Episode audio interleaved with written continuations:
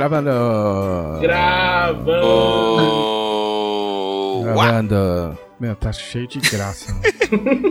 Caralho, toda semana é uma, né? Pessoas, eu, eu. Eu acho que eu mudei de classe. Eu comprei um bagulho da Stanley. Isso me faz virar um hétero top. Aí, Nossa. Ih, rapaz, olha aí. Glauco, Glauco tem um copinho da Stanley. Eu comprei, por momento, merchandising de coisas caras que ninguém vai dar pra gente de presente. Eu e Stanley. Ah, eu comprei uma garrafa. Hum. E você comprou o que, Thiago? Nada, não tem nada. Eu nem sei o que é Stanley, pra falar. Então, Stanley é uma. É assim, ó. O que eu sei, tá? O que eu sei, enquanto pessoa, é que começou a aparecer esses copos que, tipo, que, que não deixa a cerveja ficar quente. Tá ligado? Hum. Tipo, você põe a cerveja lá, a cerveja fica, meu, gelada pra caralho pra sempre. E aí, por algum motivo que eu também não sei, talvez porque é caro, começaram a falar que será muito coisa de hétero top, tipo, ai, nossa, o hétero com o copo da Stanley, hétero com o copo da Stanley, blá blá blá, Faria Limer, blá blá blá, e você fica, nossa, que trosco, né, porra, que negócio escroto. Tipo, você nem sabe, mas eu nem tipo, sabia, tudo bem, eu é nem sabia escroto. dessa fama de coisa Pois de... é. Então, mas aí o tempo passou, entendeu?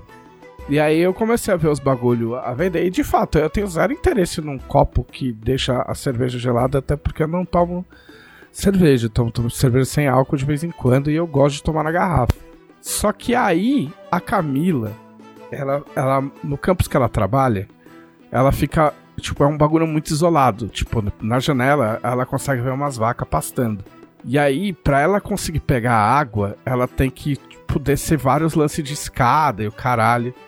E ela já fazia tempo que ela tava atrás de uma garrafa térmica que ela pudesse pegar a água gelada, tipo, e deixar a água gelada lá, ou levar café quando ela quer levar café, e deixar o bagulho, meu, quente pra caralho, mó, mó cara. Sim, isso é a, é a maior vantagem. E aí ela falou, ah, foda-se, eu vou comprar. Aí ela achou essas garrafas térmicas da Stanley, porque até então eu nem sabia que, que ia tão longe a, a, a variedade. Não só, não só copo, como também garrafa. É. E aí ela comprou. Outra pessoa que tem uma dessas também no escritório é o Andrew Frank. Ah, grande É. Andrew, mestre das planilhas. É. Aí eu falei, meu, quer saber? Fiquei com muita inveja. E eu vou comprar, porque eu preciso tomar água e eu não tava tomando água. Tipo, eu parei de tomar refrigerante. E, mas eu não, tipo, não, não substituí por tomar água pra caralho. Porque eu, eu, eu descobri. Isso é, esse é o tipo de luxos que você tem quando você, tipo, não é uma pessoa que. que, que enfim, quando você tem uma estabilidade, você começa a ter esse tipo de frescura que na verdade não é frescura, é qualidade de vida. Sim, Tipo, não é que você você é cheio de manias, é que as pessoas não têm os direitos que todo mundo devia ter, porque todo mundo devia concluir, por exemplo, eu não gosto de tomar água em temperatura ambiente. É óbvio que eu tomo. E é óbvio que eu não vou morrer. E é óbvio que eu posso passar minha vida inteira tomando água até quente se precisar. Mas eu já percebi que eu tomo muito mais água se for a água gelada. Não é nem a questão de tipo, ai, nossa. é bem tipo, melhor, é bem melhor. Mas é que, meu, pra mim o gosto é diferente, enfim. É, Isso é uma coisa até cultural do Rio, sabe? No Rio todo mundo toma água gelada sempre. Aqui em São Paulo eu vejo que é muito comum você só tomar água. Tipo, Você vai no É. filtro. Ninguém faz isso. Ninguém chega no Rio e fala, vou Sim. tomar água pra pegar aqui no filtro. Você abre a geladeira, você Sim. pega uma garrafa. E aí você água. repõe a água, e aí se acabar a água na geladeira, você repõe no filtro. O filtro. Quem, é, e, quem, e quem não repor a água tá errado. Sim. É um É. crime de Pô, quem, quem não repôs a água aqui, agora a gente não tem água gelada, é assim mesmo. Porque aqui é muito quente, né? Aqui, e, quer dizer, em São Paulo, quando, a- quando você gosta da visita, você oferece água gelada. Você fala, não, você quer água normal ou com gelo, entendeu? Tipo, talvez, o- talvez o aquecimento global esteja mudando isso, na verdade. entendeu? Teve, teve uma, acho que a televisão quando veio aqui, tava nesse. Que, tipo, teve uma época que eu não tinha filtro aqui em casa, assim, quando a gente mudou. Então eu perguntava, o que, que você quer beber? E a pessoa falava água. Eu falava, ó, água não tem. tipo, é a coisa que não tem É, água. eu não mais tomo, tem. por exemplo, tem muita gente aqui que toma água de torneira. Eu não tomo água de torneira. Não, é, aqui. Tipo, nem aqui em lugar nenhum, porque Exatamente. Porque aqui eu tive as três viroses que geraram a Dragão Brasil. Porque a gente tava tomando água de torneira de Porto Alegre e eu não tomo mais. Aqui no Entendeu? Rio, a SEDAI diz que a água da torneira é própria para consumo. Não, todo Mas- mundo. Nunca que eu vou Mas como é, assim, a, a questão é, o carioca pode ser até meio otário às vezes, mas ele não vai acreditar na SEDAI, né? Eu não conheço ninguém que tome água da torneira no Rio de Janeiro. ninguém, ninguém toma água da torneira no Rio. Ah, Enfim. ah, tipo, aí no Campo Grande mesmo, a água sai meio. Às vezes sai meio marrom da, da, da torneira. é. vai beber Teve aí, uns anos cara. atrás aquela coisa da, da geosmina, que a água tava sendo com gosto. Enfim, é, não bebam água da torneira se vocês puderem evitar, pelo menos no Rio de Janeiro, gente. É, Eu só ia falar do meu copo rapidinho, que a- o meu copo eu não comprei. A Laís ganhou num sorteio de um congresso que ela foi, ela é da área de biologia, né? E aí, é- não é um, é um copo da Stanley, mas tem o logo da do congresso e tem aqui o slogan: Aproxima seu cão, afasta carrapatos e pulgas. É um grande. o copo. Sim, Muito bem. tá escrito. É, então, e aí, até, eu até já notei na, na, na academia, por exemplo. Se eu tomo água, água quente e vou fazer um abdominal, alguma coisa, eu enjoo. Tipo, certo, assim. Se eu tomo água, óbvio que se eu, não, se eu tomar muito, eu vou enjoar de qualquer jeito. Mas se eu É, tomar água gelada, eu não enjoo. Mas enfim, foda-se. Tipo, eu tomo a água que eu quiser. Né? É, Ninguém sim. tem nada a ver com isso. Se você estiver me julgando, foda-se você. Ah, não, cara, mas ainda Ah. mais em exercício físico que a água gelada tem a questão de ser refrescante, né? Às vezes Aí, ó, gente tá viu? suado, aí vai tomar uma água Mas quente. tem. é é, meu irmão fala, e meu irmão é. é e assim como é que fala isso? Ele ensina, ele treina pessoas. Educador ele físico. treina. Isso, educador físico. E ele fala que, tipo, tem situações que não é bom você tomar água muito gelada. É, porque o teu corpo tá todo quente. Principalmente se você estiver fazendo exercício de alto rendimento, porque você vai estar com o corpo muito aquecido, e aí você pode dar um choque e você vai, não vai continuar conseguir manter o mesmo ritmo depois. Se for uma pausa, beleza. Se tipo, tiver, sabe? E tem que ser água geladaça também, tipo, quase congelando pra fazer Eu quase, eu quase não tomo água quando eu tô fazendo exercício, na verdade. Eu dou só, tipo, uns, uns, uns golinhos pra dar uma. Mas enfim, é, eu comprei a garrafa. A garrafa funciona de verdade. Tipo assim, você bota gelo nela, aí bota água, sei lá, 8 da noite. Aí você deixa a madrugada do lado da sua cama, caso você queira tomar água, por exemplo. Se acorda de manhã, a água tá gelada. É tipo bruxaria. Porque ela isola fudidamente, tipo, a, a garrafa não, não sua, tá ligado? Uhum. Tipo. E aí funciona, e aí eu tô bebendo água pra caralho. E então o produto é legal no final das contas. E eu descobri que, tipo, eu não fui a fundo. Eu devia ter pesquisado a história.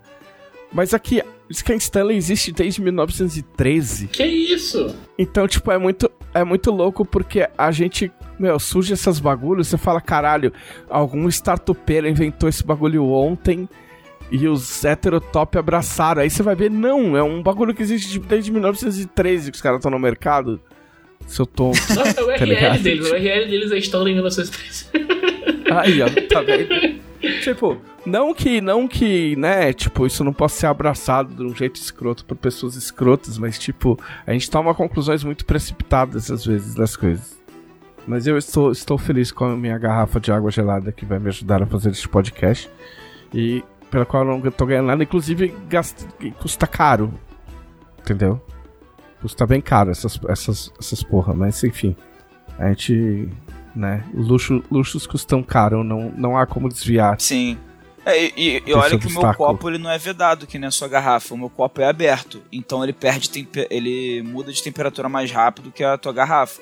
Mas a- mesmo ele Sim. sendo aberto, é bizarro. Como é que É. fica. Não, tipo, não vira da, da noite pro outro dia tudo geladinho, obviamente. Mas fica bastante tempo bem, bem gelado, assim. Então é isso. Funciona. Só, só queria dizer isso, mas não pra fazer propaganda, porque é uma experiência pessoal.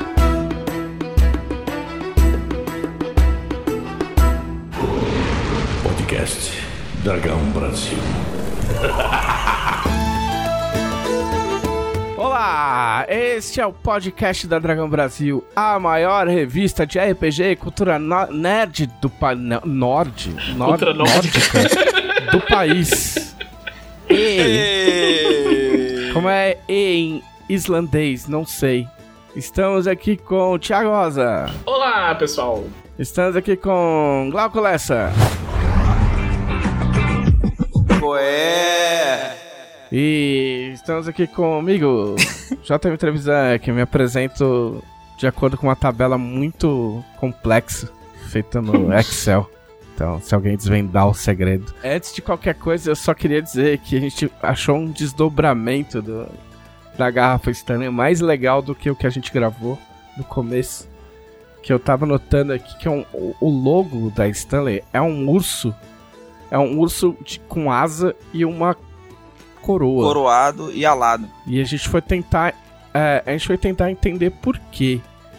E aí, de acordo com o site deles, é porque eles recebem muitas histórias de tipo pessoas, porque é, eles fazem material de acampamento desde 1900 e alguma coisa, tipo, eles existem desde 1913, e aí, tipo, eles recebem muita história de acampamento, de que o cara acordou de noite, foi, tipo, foi tomar uma água no copo Stanley dele e encontrou um urso mexendo nas coisas na barraca, e, tipo, foi se livrar do urso, acertou a cabeça da mulher sem querer, e enfim, eles dizem que recebem muitas histórias e por isso eles escolheram um urso. Por que um urso de asa e com uma coroa? Fica aí pra imaginação de cada um que quiser fazer um monstro de Tormenta 20 com esses parâmetros aí e postar no grupo da, da Dragão Brasil dos conselheiros, fica à vontade aí. O nome do urso é Stan, de acordo com a empresa. Entendeu? A gente muda o nome, né? Faz uma ficha da hora Faz aí, um uma descrição urso. e tipo já era. Faz um chamado Virou Lei. É. Não sei. Glauco. Shut up. O- Vocês podem postar falando sério. Se quiserem fazer, vocês podem postar no, no grupo da, dos conselheiros, velho. É Por isso que não? aí, por que não? Certo? Então, muito bem. Vamos às nossas notícias da semana.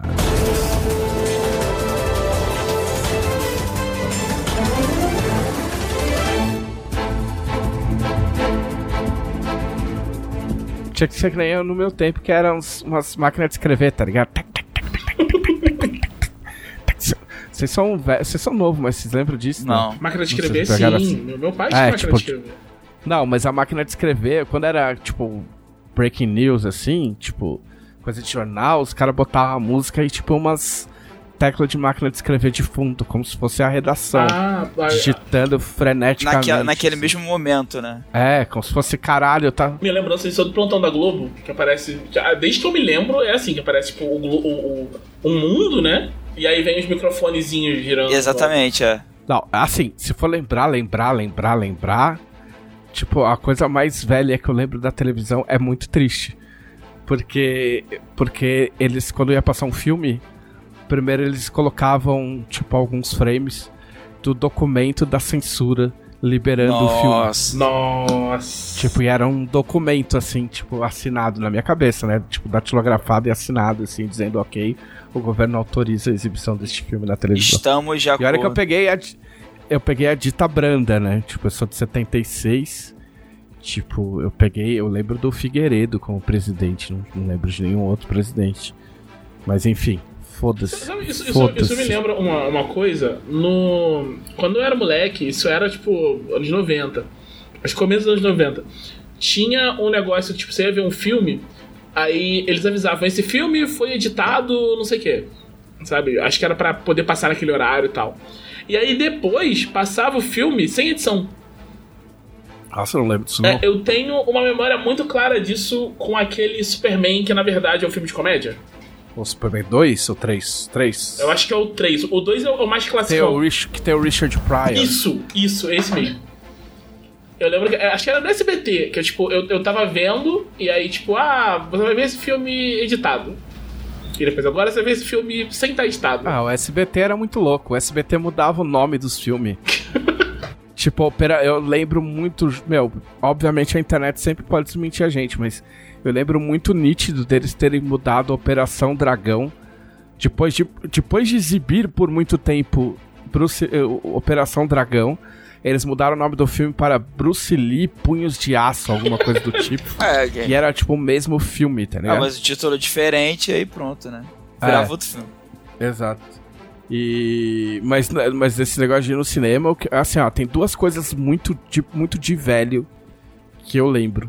O primeiro cinema que eu fui era um cinema de três telas que tinha na São João em São, em São Paulo, que eu fui assistir Bambi com a minha, com a minha irmã, que é mais velha que eu. Mas era um cinema de, meu, na minha cabeça era muito gigante.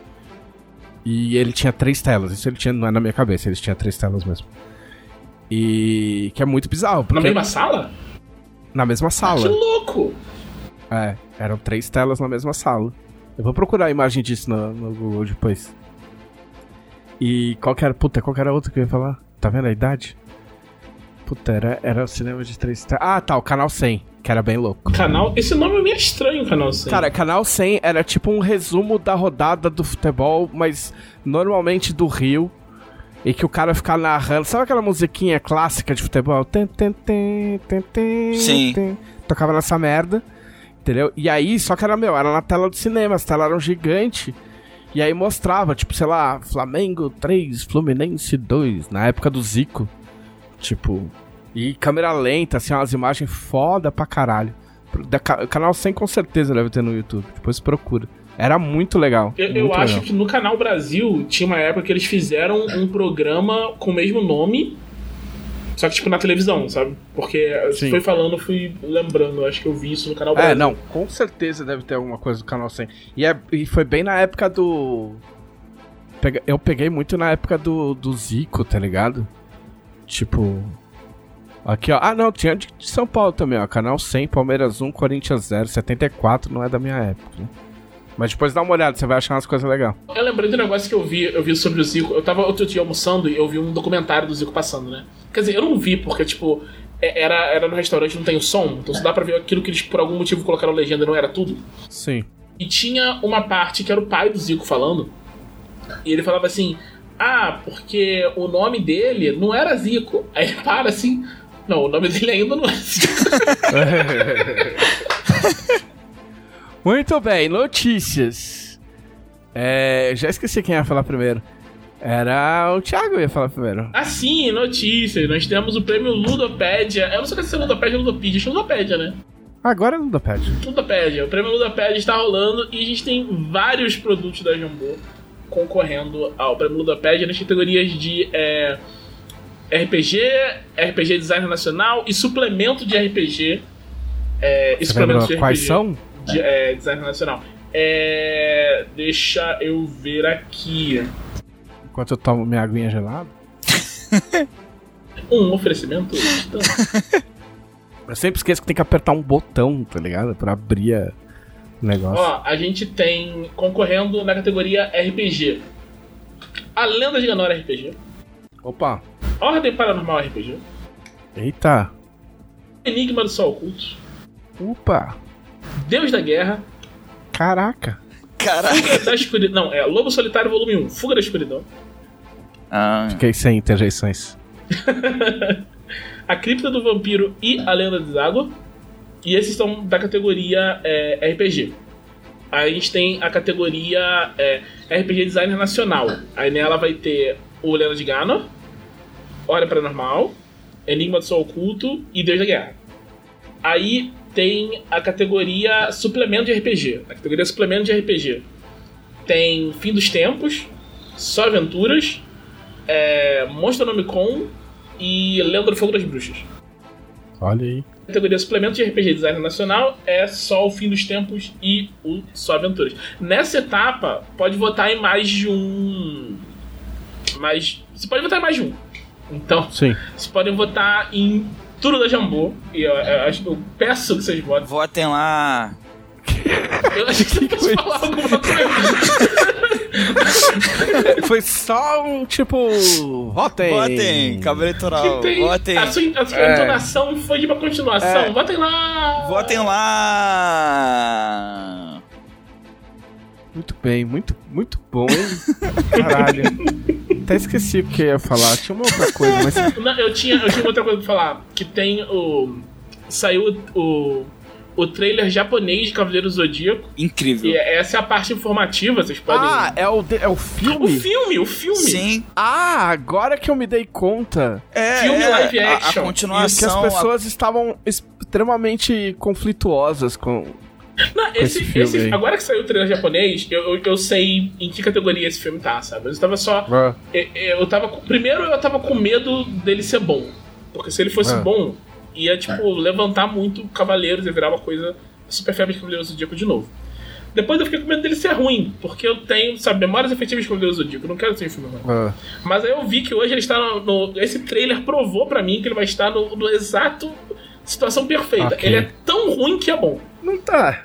É difícil, é difícil. Eu não quero. Não vamos debater isso, né? Longamente. Mas os caras andam com umas mochilonas nas costas, né, mano? Não tem como fazer Então, aquilo ficar bonito. A mochila eu acho que não Entendeu? tem. Eu não lembro de ter visto a mochila no, no trailer. É, não tem. No trailer, pelo menos, Os não. caras, oh, pensa, pensa, os caras passam mais tempo com a roupa na mochila do que vestindo a roupa, Isso é. entendeu? É, Isso é muito louco. Eles Tipo botaram assim, os capacetes, eles botaram os capacetes, eu já achei, tipo, sabe, É como se, é como se o, o anime já tivesse previsto restrições orçamentárias no filme. entendeu? Tipo, a gente não pode mostrar os caras de armadura o tempo todo. O que, que a gente faz? Ô, vamos botar uma mochila, né? Né? Os caras guardar.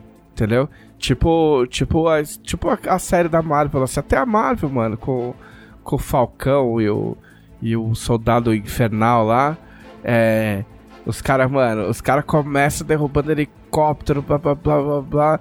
Aí aparece o, o soldado, soldado invernal, tipo, meu, o cara dá um soco, blá blá blá, tipo, meu, aí a hora que acalma, os caras chegam pra ele, ô, soldado, bota essa jaquetinha aí pra gente não ter que fazer esse teu braço o tempo todo, por favor. Porque ninguém, né, tá frio, Todo né? mundo sabe que você tem esse Tipo, braço também. É, todo mundo já viu, tá ligado? Aí o outro, tipo assim, não, eu não posso usar o bagulho do Falcão porque a gente tá disfarçado. Ô, vai A pra asa- merda, e a asa né, Dona quebra. Marvel? A asa quebra, É. no começo da série. É, dona, do- por favor, Dona Marvel. É, a outra notícia depende, de, a importância depende do quanto você gosta. O é, Starfield, aquele jogo dos caras que fizeram o Skyrim, que todo mundo acha legal porque dá pra fazer um monte de coisa. É, que é tipo um, vai ser tipo um Skyrim no espaço. Vai ser tipo é tipo um No Man's Sky de grife Aham. tá ligado? Tipo, porque eles falam, meu, você pode ir pra qualquer lugar, pode fazer tudo, pode conversar com todo mundo, blá blá blá. Mas se for igual Skyrim, que tipo assim, você dá na cara do estalajadeiro, sai, volta e o cara te vende os bagulhos do mesmo jeito, né? Sem consequências, escolhas não tem graça, já dizia algum personagem. É. Vai sair dia 6 de setembro. Ah, deram data, show. É. No grande jargão dos videogames, não vai sair dia 6 de setembro. Mas eu não sei se os caras iam arriscar anunciar e, e dar pra trás nessa altura do, do campeonato. Até porque tem, vai sair o Final Fantasy Devil May Cry, né? Que é outra. o- É, isso é uma notícia também. Final Fantasy Devil May Cry, como assim? É, porque saiu uma demo, saiu uma demo não, né? A imprensa jogou a demo do Final Fantasy XVI. E os caras, tipo, ah, mano, quer saber? Agora essa porra é jogo de ação e é isso aí, tipo, não gostou, pega eu. Então, tipo, vai ser. Eles, inclusive, um, um, um cara que fez o Devil May Cry, que, que é famoso e cujo nome eu não lembro. Ele faz parte da equipe e tal, e os caras meio que. Os caras falaram, tipo, ah, eu vi uma, uma, uma- um site falando, tipo, ah, a melhor comparação é God of War aí, tipo. Caralho. Mas que tem cutscene pra caralho e tal, tem todos os elementos da série, mas o bagulho virou porradaria franca, você só controla um personagem, aí já meio que deu uma, né, uma miada, assim. Eu eu já tinha dado uma miada quando o, o cara meteu aquela, sabe, me- sabe, anos 90, que ele falou, ah, não, não tem. não vai ter. O, o elenco do jogo não é diverso porque só tem gente branca e é europeu medieval. Aí eu fiquei tipo, pô, brother, Ah, ok. Pô, século Sim. XXI, tá ligado? É, tamo em 2023 aqui já, né? Lembro muito daqueles monstros, tipo, Bahamut, né? Né, o Chocobo, era- uma, uma, não uma era medieval, comum Chocobo. da época medieval. Ah, é verdade. É verdade. Tem, tem vários quadros da galera. assim, na Revolução Francesa, Aquela de os caras cortando cabeça, os chocobo passando, correndo. É, tá ligado? A Guerra dos Chocobos de Napoleão, tá vendo? Cara, Chocobo, Napoleão com certeza montaria um Chocobo. Eu consigo imaginar. Nossa, é a cara dele. Ele ia ter um... Meu, ele ia pintar os chocobos de várias cores, eu acho. Porra, show. Como a gente chega nessas, nessas, nessas coisas, né? Mas enfim, Starfield, 6 de setembro. A data do Final Fantasy eu não tinha separado aqui, mas eu acho que é julho. Nossa, Alguém já. olha aí. Eu acho, ah, eu acho. Alguém dá uma olhada aí. Final Fantasy XVI. Ninguém perguntou, mas o WWE 23 é semana que vem, dia 14. Eu tô me segurando, me segurando. É, o Final Fantasy Porque- é, é junho mesmo, 22 de junho. Junho, né? É. Tem, tem o WWE semana que vem. Tô segurando aí. Tipo, porque é o mesmo jogo, mas não é. E. E quanto mais eu jo- jogo o 22, mais eu gosto do joguinho, que é muito da hora. Mas é isso. Essas foram as notícias da semana. Muito bem, agora vamos à nossa outra sessão. Muitas sessões, né? Tipo, vão ter mais sessões desse podcast, várias coisas vão acontecer aí. Não hoje. Acho. Um dia. Mas pode ser mas pode não Em ser. breve, Ah, ah, em breve. a qualquer momento, a partir de agora. Agora? Agora? Não. é... O que vocês fizeram na semana passada?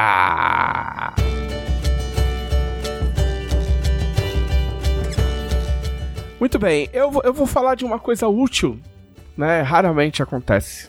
É, Eu não posso falar muita coisa, porque é segredos de Estado, né?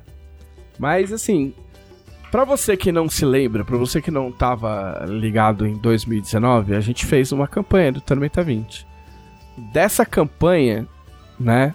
Porque, obviamente, pra quem não lembra, a gente teve uma pandemia no meio do caminho, blá blá blá. O, o último item que falta a gente entregar é um curta-metragem live action de Tormenta 20.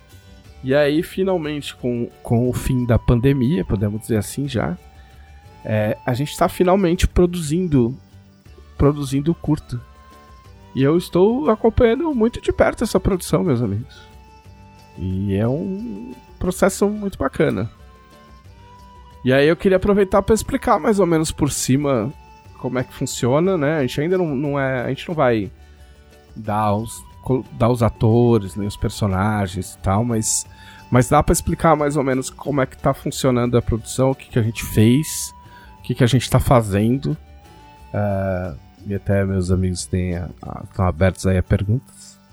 Ah, então, na verdade, a, a primeira coisa que a gente fez foi, foi sentar virtualmente é, os criadores de Tormenta, né? No caso, eu, o Rafa, o Gui, o Caçaro e o Leonel, pra decidir o que ia ser, como ia ser esse, esse, esse curta. Que é o que a gente chama de argumento, não é o roteiro, é o argumento. Você senta com quem. com pessoas responsáveis e que tenham ideias pra entender sobre o que vai ser a história e o que, vai acontecer nessa história. Entendeu? Ah, é tipo a história. É quase que a história sem os diálogos, vamos dizer assim. Aham. Você decide os personagens, decide o que, que vai acontecer, decide mais ou menos como vai acontecer, mas não tem diálogo, não tem tomada, não tem locação, não tem, não tem nada disso. E já vai de início, meio e fim, né? É, é. Você. você Tem que sim, ficar claro Tem- como é que vai terminar também. É.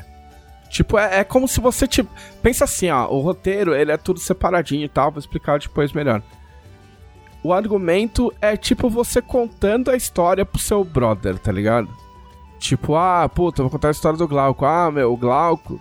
Meu, o Glauco foi lá no shopping, aí ele chegou pra uma mulher, aí pediu um sapato, mas aí lembrou que ele não queria um sapato. Aí um cara apareceu atrás dele e deu, meu, dá uma moqueta na cabeça, entendeu? Tipo, você tá narrando mais ou menos o que, que o que acontece muito resumidamente. Por que que a gente faz assim? Porque isso funciona pra várias mídias na real. Porque é mais fácil você decidir se o negócio funciona ou não funciona, entendeu? Nesse estágio. Porque imagina se você tem a ideia, aí você vai lá e escreve todo o roteiro, todas as falas, tudo, todas as descrições. Aí você mostra pras pessoas responsáveis, os caras vão lá e. E tipo, aponta pra você e fala: Meu, esse personagem não funciona, essa fala. Esse lugar aqui não tem nada a ver, ou a gente não pode usar esse cenário, a gente não pode passar a história nesse lugar aqui, porque esse lugar explodiu no, no romance da Karen. Ah, às vezes até uma questão Então- também de, é, de produção no sentido logístico e de orçamento, né? Aí você escreve um. um- tipo, sei lá, tem, tem pra mim que tem a ver com isso também, porque você escreve um roteiro que. É. Sei lá. Acontecem coisas incríveis numa batalha que tem vários. É, vários, vários coadjuvantes, vários. E aí, tipo. Vários ursos de, de asa. É, exatamente. E aí chega na hora, pô, é muito. Não, tá legal. Seria legal você fazer, mas a gente não tem como fazer. é, você, você tem que ter em mente duas coisas. Tipo, o orçamento, o que, que você tá fazendo? Você tá fazendo longa-metragem? Você tá fazendo uma minissérie? Você tá fazendo um curto? Você tá fazendo pra Netflix? Você tá fazendo pra Disney? Você tá fazendo pra Globo? Você tá fazendo pra Record? Você tá fazendo pra rede comunitária da tua, da tua cidade? Todas essas coisas influenciam no teu orçamento, entendeu? Então, no caso, a gente tá fazendo um curta. É, um, é, um, é pra ser um bagulho modesto, entendeu? Sim, não é sim. uma não é uma superprodução. E então isso tem que ter tem que ter em mente.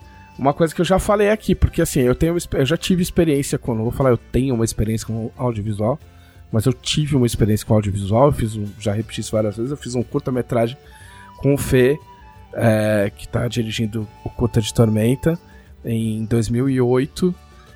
Ah, então eu tenho um pouco de noção. E aí a coisa mais. Meu, mais. Você tem que ficar mais ligeiro. É, quando você tá fazendo o argumento, quando você tá fazendo o roteiro, é que, meu. Cada palavra que você colocar, ela tem um peso e tem um preço. Entendeu? Então a gente, quando a gente tá escrevendo quadrinhos, tá escrevendo, sei lá, você tá escrevendo uma aventura pra Jambô, qualquer coisa, tá ligado? Você vai lá, aí, tipo, meu, os caras vão se encontrar e vão beber num bar. Aí você fala assim: Ah, eles entram no bar, a mesa é feita de carvalho e eles. O garçom traz três taças, duas taças de cristal sextavado. Tipo, beleza, você escreveu. Só que quando isso for na mão da produção, a produção vai atrás de uma mesa de carvalho e das taças de cristal sextavado. Entendeu? E isso pode levar, sei lá, gastar dias, semanas da produção. Quando às vezes para você que escreveu não precisava ser isso, podia ser um, uma taça de metal, uma caneca, sei lá, de empresa, um copo da Stanley, tipo uma mesa, uma mesa de tampo de vidro, podia ser qualquer coisa. Mas por algum motivo X na hora você escolheu isso aí, então você tem que ter tem que ser esperto nisso, já pensar isso na própria, no próprio argumento. É, eu tenho, eu tenho uma curiosidade em relação a isso, que é justamente assim, quando você vai pensar um argumento de curta que vai ser uma comédia, ou uma comédia romântica, ou, ou, sei lá, um romance, tipo um gênero assim, né? É mais fácil de você, sei lá, na minha cabeça parece mais fácil você manter essa preocupação em mente, porque tipo assim, ah, quantas locações, tipo assim, quantos lugares vai filmar, por quantos lugares a história vai passar e tal, mas são lugares assim, da, da vida real, né? Sei lá, é, o apartamento do personagem X, na rua. É. E no mundo de fantasia, assim, como é que. Mas é que depende, cara. O lance de ser na vida real, às vezes não diminui o trabalho. Porque assim, você vai falar assim, ah, é o apartamento dele. Tá ligado? E, tipo, aí você vai ter que explicar quem é ele. Aí você fala assim, ah, ele é um. Cara, ele é um estudante de faculdade. O cara faz universidade de medicina. Entendeu? Aham. Aí a pessoa que vai fazer o apartamento, vai né, montar o cenário, ela tem que pensar quem que é esse cara, ele é estudante de medicina da onde, tá ligado? Quanto tempo faz que ele se formou, quer dizer, ou, ou quanto tempo faz que ele tá estudando, ele tem amigos, então eu posso encher de foto dos É a amigos. personalidade ou ele não dele, tem foto né? de se é amigo, bagunçado, entendeu? se é arrumado. Tipo, ainda que você não coloque, a pessoa vai ter que preencher isso aí, porque tem que existir uma decoração no cenário. Então, dependendo, pode até ser pior, tá ligado? Pode ser, ser tão difícil quanto ou pior. Ah, no caso do cenário de fantasia, eu não posso falar o cenário que a gente escolheu. É, Não, mas eu tava me referindo assim, não no sentido de ser mais fácil necessariamente, mas no sentido de. de às vezes. É, é, tinha, tinha uma professora minha que falava uma parada assim, uma expressão que era. Como que era? Cinema de guerrilha, que era tipo assim, ah, a gente vai fazer um curta, sim, e aí um personagem tem um apartamento. Ah, pode ser no apartamento da minha casa, vamos lá. E aí, aí a gente vai arrumar o apartamento todo pra ser o apartamento do personagem, tem que fazer sentido. sim. Mas, por exemplo, uma história que é em Arton, né? É, eu fiquei pensando em termos de locação, porque, por exemplo, uma taverna não é um, não é um qualquer lugar que você chega assim e, tipo, beleza, vamos na taverna que tem ali na, na rua e tal e conversar pra ver se a gente filma lá. Mas, mas então, mas o serviço da produção também é encontrar esses lugares. E esses lugares existem, Saquei. entendeu?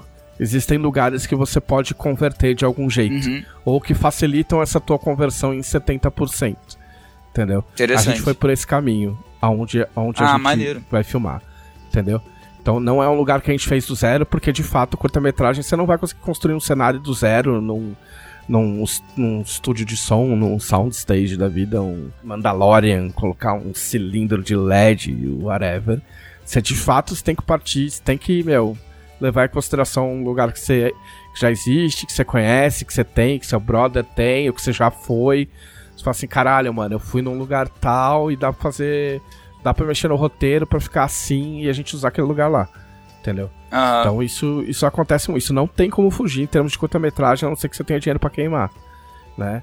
E pode parecer que a gente tem dinheiro pra queimar por causa do curta, mas audiovisual custa caro pra não, caralho. é caríssimo. Entendeu? Qualquer coisinha. Então, é. Então, é, aí tendo o argumento, aí a gente parte pro roteiro. Aí eu escrevi o roteiro, né? Me- meio que meio que sozinho. É, tipo a escrita, escrita mesmo dos diálogos e tal. Lógico que todo mundo viu, supervisionou e tal. Mas quem fez as falas fui eu. Ah, esse roteiro tá pronto, supervisionado, terminado.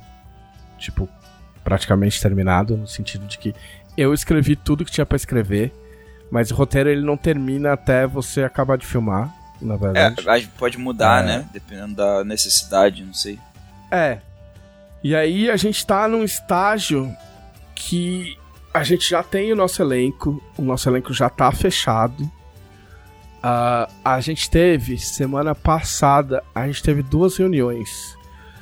A gente teve uma a primeira reunião de leitura do, do roteiro pelo elenco, que foi muito legal, porque aí a gente conheceu, conheceu o pessoal. Ah, foi um primeiro contato, assim. Pô, isso deve ser muito legal mesmo. De ver É, a, a coisa tomar vida, sei lá. É. E aí a gente conversou mais do que qualquer coisa.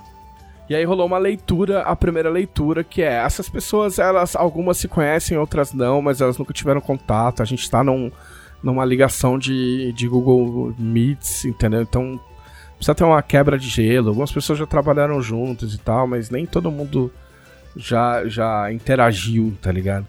E, e a pessoa leu o roteiro e assim, nem todo mundo ali joga. Tem gente que joga RPG ali, mas a maior parte de repente não joga RPG ou não conhece Tormenta. Ah, então meio que não entende, tá lendo, mas não necessariamente compreende tudo o que tá acontecendo ali. Então a gente faz a leitura justamente para elucidar essas coisas, né? A gente teve a leitura e, tipo, eu, tava eu, tava o- a, a Karen, o Gui, deram uma força também. Ah, não, ah, minto. Não, nessa leitura tava. Não, nessa leitura tava só eu. Ah, acho que o Gui não tava. Não, o Gui não tava. É, tava só eu e o Fê. Então, assim.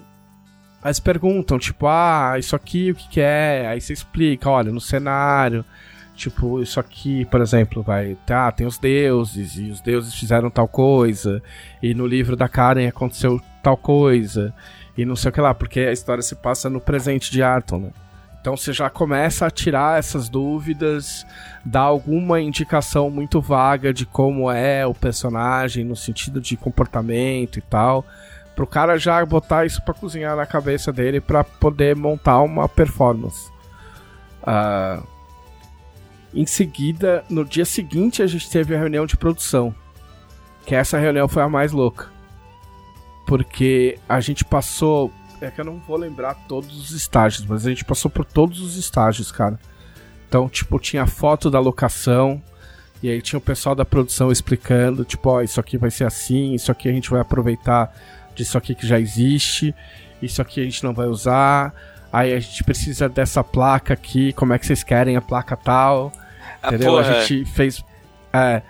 Então, tipo assim, é, o pessoal vai, na, vai no Google e levanta opções. Então, tipo assim, olha, a gente, a gente pensou nesse clima de iluminação. E aí botam, tipo, pesquisa, desde imagem, desde desenho até, até foto de filme, até, tipo, sei lá, foto do Senhor dos Anéis, Sim. entendeu? Tipo, foto de Game of Thrones. Então, tipo, é isso que vocês querem. Pra esse lado é mais sombrio, é mais iluminado, entendeu? Tipo, essa parte aqui tem grama, essa grama vai ser grama, grama, verdinha, ou isso aqui vai ter lama, entendeu? Ah, então, cada, uma dessas, cada um desses elementos você tem algum tipo de opção, um, um que eles chamam de. É, é, é normal isso, né? A mood board, né? Tipo, um, é uma. Eu não sei traduzir isso. Uh, eu acho que não, não tem um termo em português, não. É uma tabela de referências, entendeu? Tipo, é uma, um, um mural de referências, vamos Sim. dizer assim. Tá, que indicam o, o, o mood do negócio, o, o, o clima entendeu? da produção. Uh, e aí tem um lugar em particular que ele vai ter que ser convertido, a parte de dentro vai ter que ser convertida e tal. E aí o pessoal da produção fez uma montagem 3D, como se fosse um AutoCAD da vida, mas com personagens, onde dava para mexer a câmera. Então eles fizeram a, a, disposição das coisas que vão ter nesse lugar, de modo a mostrar que, tipo, olha, ficando aqui e aqui, a gente consegue passar a câmera por aqui e aqui, e vai mostrar isso, isso e isso, tipo, mostrando pra gente o que que, o que, que ia aparecer em cada lugar. Né? Essa é a parte que eu acho é. mais doida do. É. Que é, tá materializando as coisas, né? E, e, e vendo como é Sim. é que. Como é que vai mostrar as coisas que estão sendo pensadas, né? É. Tipo, ah, qual personagem vai ficar em qual lugar? Tipo, ah, precisa de um personagem aqui, ele vai estar tá fazendo o quê? Entendeu? Enfim, coisas assim, coisas que tem, tem que ser modificadas na locação, como elas vão ser modificadas. E mais ou menos como, ela, como, ela, como elas vão ficar, ou como a gente quer que elas fiquem. Uh, a gente teve reunião de com a maquiadora para ver coisa de efeito, de maquiagem, blá blá blá, prótese, entendeu? Como oh. é que vai funcionar, entendeu? Quem vai precisar de prótese, quem não vai. Uh, que mais? A gente teve a, a de figurino foi bem legal, foi, foi uma das partes mais longas. Porque daí eles fazem lá umas colagens também de como de exemplos de como podem ser aqueles personagens com base no que tá no roteiro. Então, tipo assim, não é o que vai ser, porque normalmente essas colagens elas acabam é, puxando mais pro alto orçamento e elas pegam referências de, de alto Sim. orçamento. Mas é, é muito um ponto de tipo assim, se a gente tivesse muito dinheiro, seria assim. Uhum. Sabendo que é isso aqui, como é que a gente pode dar um, um, downgrade que ainda fique legal pra caralho? Chegar o mais perto possível, né? Da... É. É. E, e aí tem isso para cada personagem. Então você fala, ah, não, isso aqui não. Essa roupa acho que não casa. Mas é, é esse casaco aqui, essa capa dessa roupa casa com aquela blusa do outro. Entendeu? Tipo. Não, então, então nesse caso, é assim, você escreveu o roteiro, mas se você tá envolvido nesses Sim. aspectos, tu já tá como produtor também, né? Em algum sentido. Se você tá é, é ajudando a decidir. É porque. É porque tem coisa que só o roteirista pode responder quer, não quer dizer que só a verdade do roteirista que funciona, uhum. entendeu? Mas como a intencionalidade do roteiro é do roteirista, você, você coloca o que você pensou, porque você é a única pessoa que pode dizer é, o que foi pensado por trás daquela fala lá, ou daquele movimento do personagem, entendeu? Às vezes você pode colocar uma coisa e de repente o, o Gui falar, tipo, ah, mas mas sei lá, de repente ele não podia ser desse jeito. Tipo, isso aqui não dá margem para que ele faça. É, para que ele vista não sei o que lá, entendeu? Ah, pô, E aí você fala, ah, ok, verdade. É uma questão também de, de, às vezes, sei lá, vou supor uma situação assim, que, ah, fantasia medieval. Aí alguém traz uma ideia de produção, sei lá, pode ser pro cenário, que é tipo, ah, a gente deu uma estudada em coisa de, desse gênero. Sim. E, bom, isso aqui faria sentido. Só que em Arton não Sim. não tem muito a ver, tipo, e aí é o tipo de coisa que você vai precisar falar, né? Porque nem todo mundo tá ligado em todas as coisas de é, Arton. É, então, aconteceu mais ao contrário, tá ligado? Às vezes as coisas vinham muito contidas e a gente falou, não, é, é, é Tormenta, não é Senhor dos Anéis, pode misturar. Ah, pode entendi. ser de tal coisa, entendeu? Tipo, uh, um ator falou assim, falou, ah, eu tô com o cabelo do jeito X, Tipo, vocês querem que eu mexa? A gente, não, deixa assim, que assim. Tipo, meu, isso aí é a cara de tormenta. Pode deixar, tá ligado? É... Então, nesse lance das roupas também, às vezes, as figurinistas trouxeram uma. trouxeram uma ideia para um personagem, tá ligado? Ah, a gente pensou nele desse jeito e tal, não sei o que, por causa de X ou Y. E aí, tipo, aí eu acabo pensando, assim, puta, verdade. É, tipo, a intenção original não era essa, mas obviamente sem mexer no roteiro, dá pra, dá pra gente virar pra esse lado, porque esse figurino fica muito legal e tá ao nosso alcance, entendeu? Sim. Então o roteiro ele é só, tipo, uma das peças do, do negócio, entendeu? Da parte criativa, assim. Ele tem que ser. O roteiro é uma coisa que eu não era em 2008 e hoje eu sou 100%, mas o roteirista ele tem que ser maleável porque o roteiro dele tem que ser muito flexível, o roteiro tem que ser flexível, os personagens têm que ser flexíveis, entendeu? Porque vai vir muita ideia de todos os lados. Você não é obrigado a aceitar, você e o produtor. Tipo, nunca ninguém te obriga a aceitar. Nenhuma figurinista, é, pelo menos, né, eu imagino, tipo, né, em grandes produções deve ser outro rolê, mas num rolê assim, nenhuma figurinista vai virar para falar, vai falar assim, ah não, essa personagem é assim, tá ligado? E você vai ter que falar, ah, não, ok. Pode acontecer de falar, olha, mas é só isso que a gente tem. Da, rola, tá ligado? Mas ainda Sim. assim há uma pergunta, entendeu? Do mesmo jeito, você como roteirista, se tipo, se o caminho que existe é, é A e B, e teu roteiro tá falando C, você não pode falar, foda-se, vocês que se viram e vão atrás de C, porque você não é o, sei lá, um diretor foda aí. Entendeu? É. Você tem que, tipo, falar, beleza, então vamos dar um jeito para encaixar esse uma dessas duas opções aí. É, e bem ou mal, o roteirista não é o único expressando alguma coisa, né? O diretor tá expressando uma, a figurinista, o figurinista tá trazendo alguma coisa. Tipo, são vários artistas, né? Que estão atribuindo é. significado naquela coisa ali. é, normalmente contas. é mais aberto ainda, porque na verdade, às vezes é um curta, é um, é um trabalho muito coletivo. Porque ele tá vindo de um nada e tá sendo moldado por todo mundo, mas antes daquilo não existia absolutamente nada. O nosso curta, ele vem, ele é um, ele vem de uma franquia. Então Sim. existem bases ali que não são mexíveis, entendeu? Então isso acaba limitando um pouco, mas normalmente num, num curta mais normal seria mais maleável ainda. É, é uma estrutura que ajuda, de certa forma, né? Tipo, você já ter uma base em vez de ter, tipo, ia ter todo o trabalho, se fosse, tipo, se, se não fosse o, o Culto de Tormenta, né? Uhum. Tem que desenvolver toda essa base primeiro antes de chegar é, nessa etapa. É que, é que quando você vem do nada, você. Eu sempre. Meu, já contei um bilhão de vezes a história dos Jogos Mortais, entendeu? Quando vem do nada, você já parte do que você tem, entendeu? Então, os Jogos Mortais, os primeiros Jogos Mortais eram, meu, são dois, eram dois diretores neozelandeses e os caras queriam fazer um filme por, de qualquer jeito. E os caras falaram, meu, a gente não tem dinheiro. Qual o filme mais barato que a gente consegue fazer? Fala, bota dois caras trancados numa sala. E o roteiro saiu a partir disso. Não existia roteiro. Eles, eles só sabiam que eles queriam. Tinham que colocar dois caras trancados dentro de uma sala para ter meio que ter uma locação só. O filme acaba tendo mais de uma, mas é, mas para ter uma locação só na maior parte do tempo, são dois, dois, dois atores conversando o tempo todo. Não tem cenário, porque é uma cela de prisão, tá ligado? Não tem figurante. Então, tipo, meu, é hiper barato. É só, meu, pegar os dois atores. E um deles, acho que era, era um dos diretores, inclusive, eu acho. Ah, é? Que se, eu não me engano, se eu não me engano, eu não tenho certeza. Mas eu acho que um dos atores do primeiro Jogos Mortais era um dos, era um dos diretores.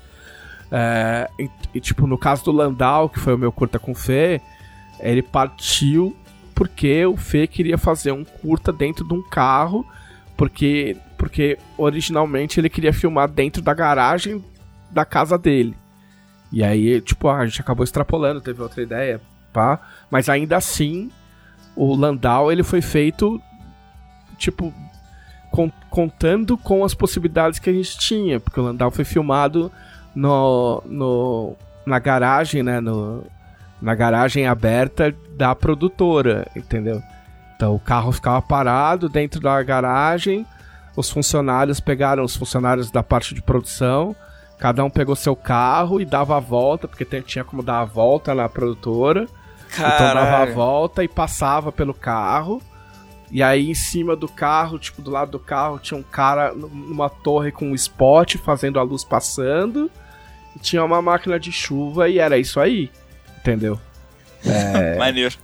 é muito louco. Se você assistir sabendo disso, tipo, por exemplo, o, o, o Gelli, que é o, o caronista da, do curta e tal, ele tá num carrinho de puxar, que puxa com a mão assim. E aí os caras montaram umas, uns, uns bagulho de mato e uma placa. E aí quando chegava na hora dele, os caras vinham com o carrinho e puxavam e passavam pelo carro como se o carro tivesse passado por ele. Então. Nossa. E tudo isso foi com base no que a gente já sabia que existia, que a gente tinha na mão, né? Uh, e aí, no, enfim, aí no caso de uma franquia, você tem coisas que você não pode mexer. Então, tipo assim, um elfo é um elfo. Você vai falar, tipo, ah, o único jeito é não botar um elfo no filme. Mas se você bota um elfo no filme, você tem que fazer a orelha do elfo. É, tem que entendeu? ter o elfo. Então meio que não tem. Meio que não tem o que fazer num caso desses assim. E aí a última reunião que a gente teve, que eu tive com o Fê, a gente teve o primeiro ensaio virtual que foi ontem. É... E aí é ensaio, ensaio, a gente, não, a gente não repassou o roteiro inteiro, a gente pegou algumas partes chaves, por quê? Porque aí é, nessa parte é menos importante uh, a gente fazer o roteiro todo e, e, tipo, que todo mundo saiba tudo, e mais importante a gente fixar o, o quem são os personagens e como eles vão ser e o quanto o roteiro tem que ser adaptado para encaixar, para chegar no meio do caminho de uma performance do ator. Entendeu? Então tem, teve várias falas ali que eu fiz e, tipo, eu, eu. Embora eu acabe me culpando um pouco, mas eu sei que é, faz parte de escrever para audiovisual.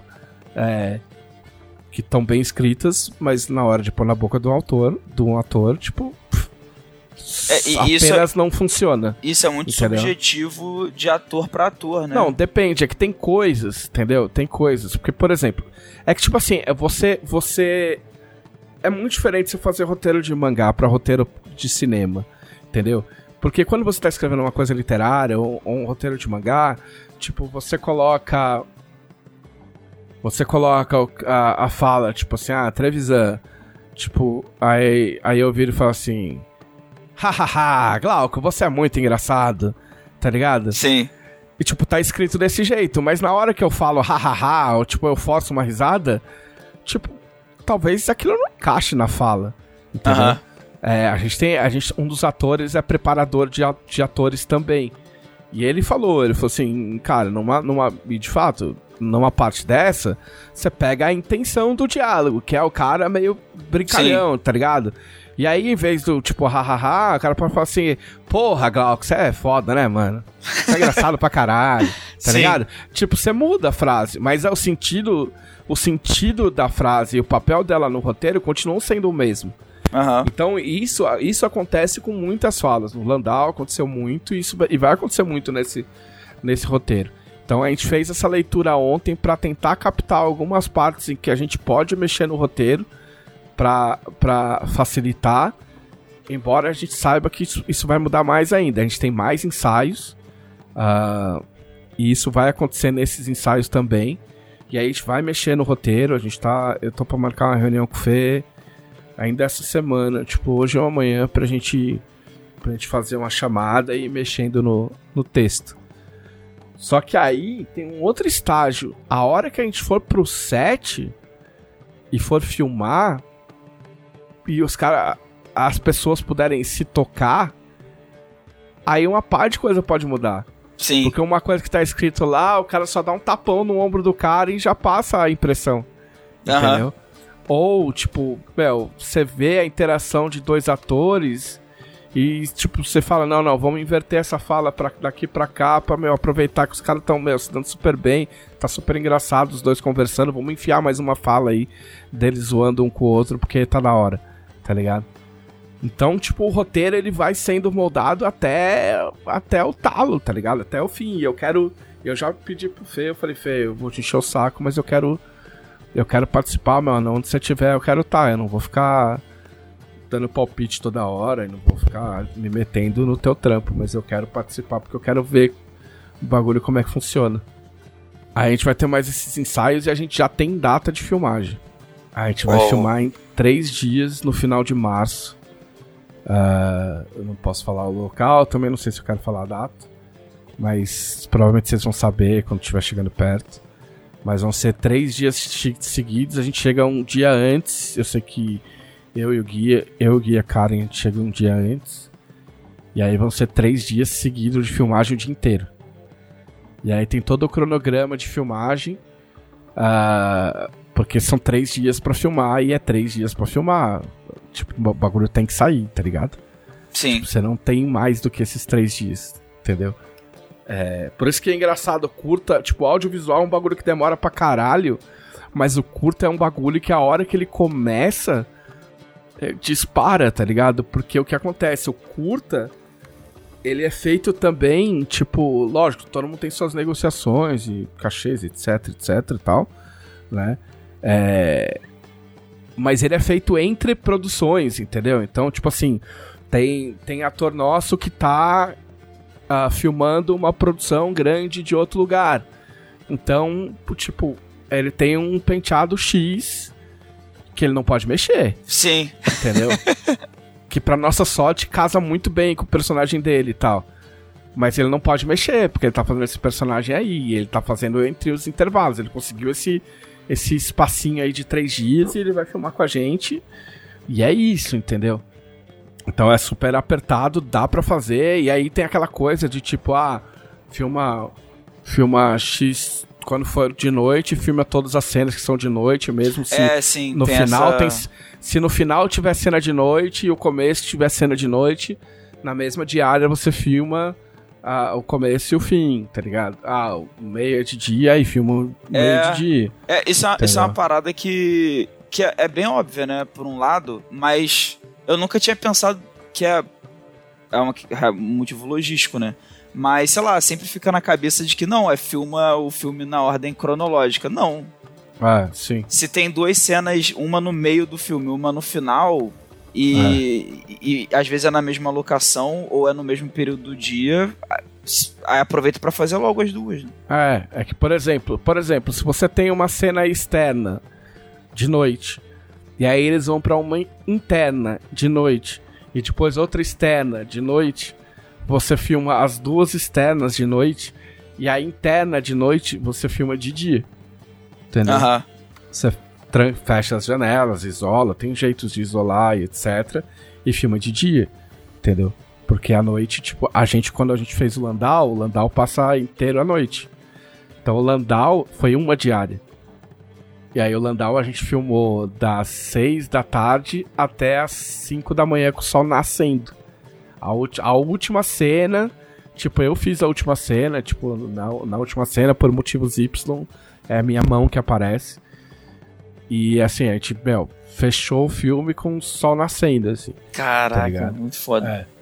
Então tem toda essa logística e o bagulho é muito programado, assim, meu. Você tem que sair daqui, vai para lá, sai dali, vai para cá, porque é todo um mecanismo. Não é só o ator o diretor, tipo, é a equipe de filmagem, fotografia, maquiagem. Aí você tem que encaixar a maquiagem no meio. Aí você, meu, vai entrar personagem tal, você tem X tempo para maquiar esse cara, porque ele precisa estar na cena tal, tal hora.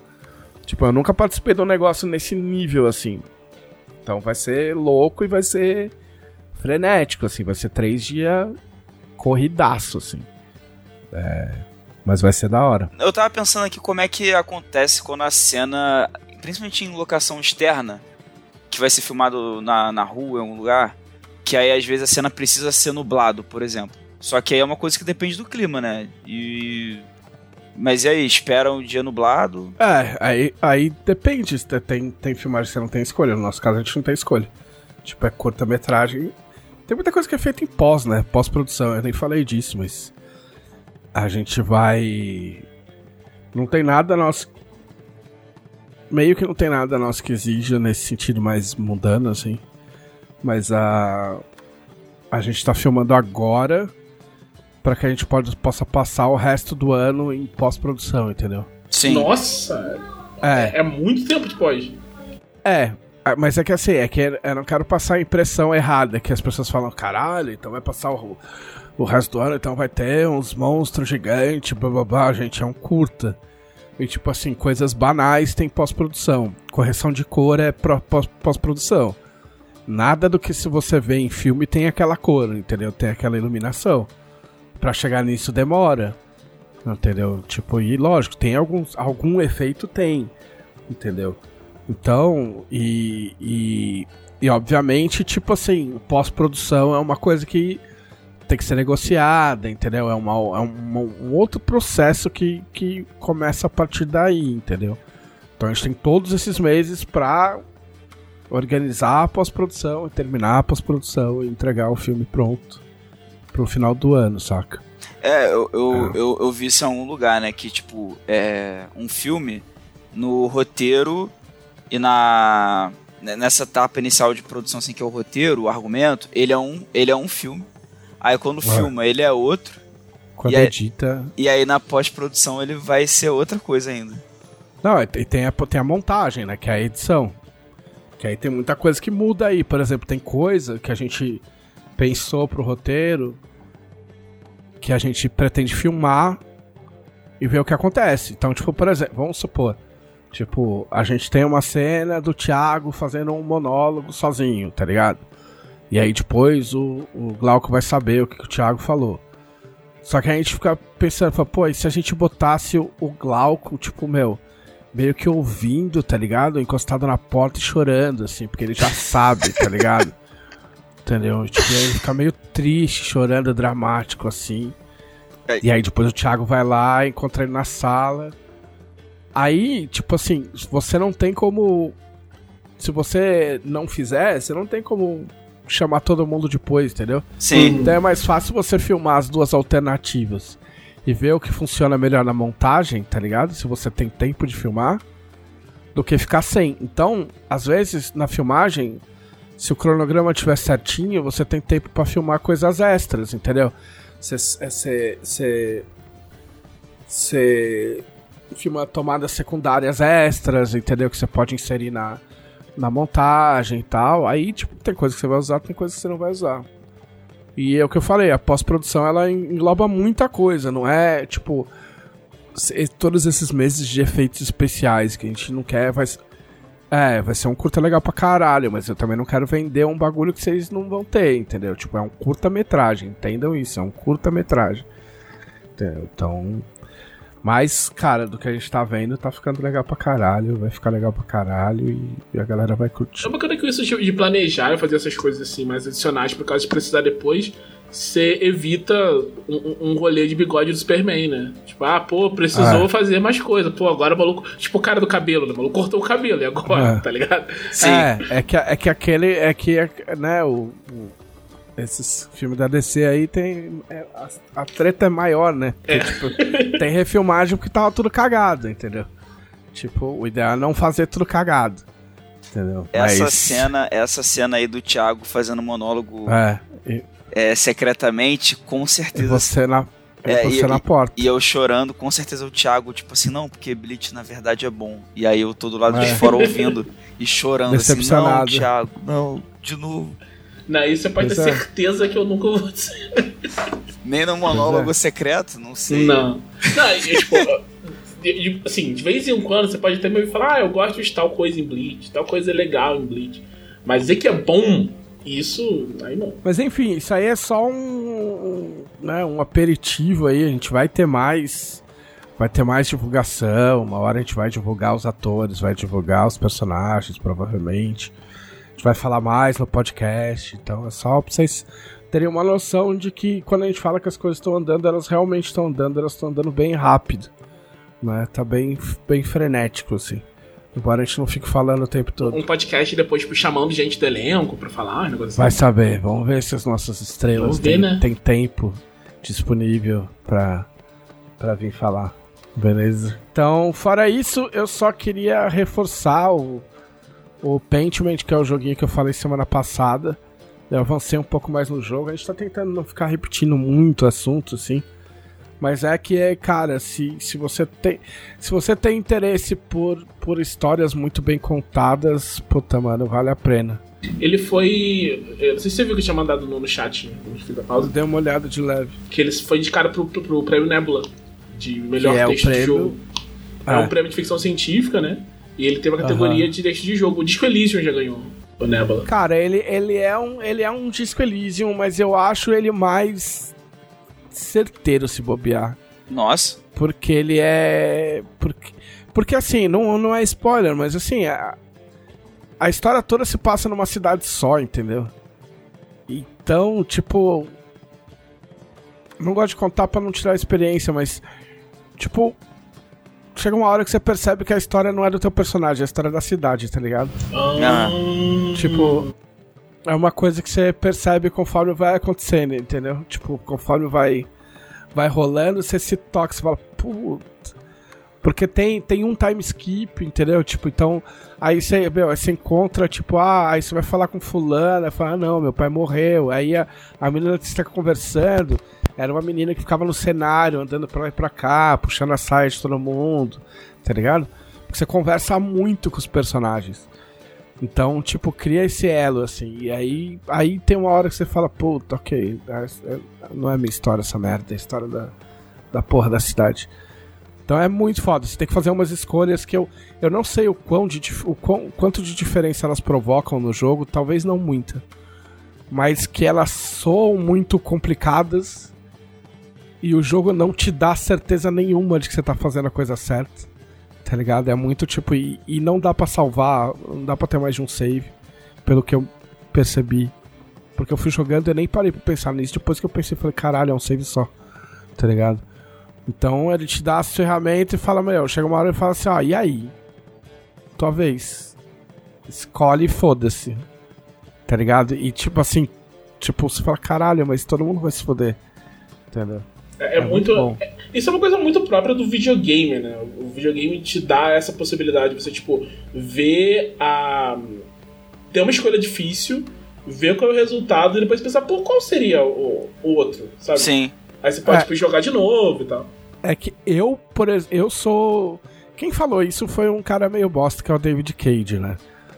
Que é o, o cara do, do Heavy Rain e tal, não sei o que. Ele Sim. é meio. Que ele tem essa coisa meio de, de filme no jogo, né? De fazer. Mas quando ele lançou o Heavy Rain, ele falou uma coisa. Ele falou. Depois ele voltou atrás, né? Porque o. tem o, o outro jogo dele lá, tem até a árvorezinha pra você escolher onde você quer voltar, mas. Mas na época do Heavy Rain ele falava, ele falou assim, ah, mano, o jogo é pra jogar uma vez só e aí você vive com as consequências, mano. E esses jogos eu, jo- eu meio que jogo assim, tá ligado? Eu não tenho muita. Até, até porque eu não gosto de rejogar jogo com história.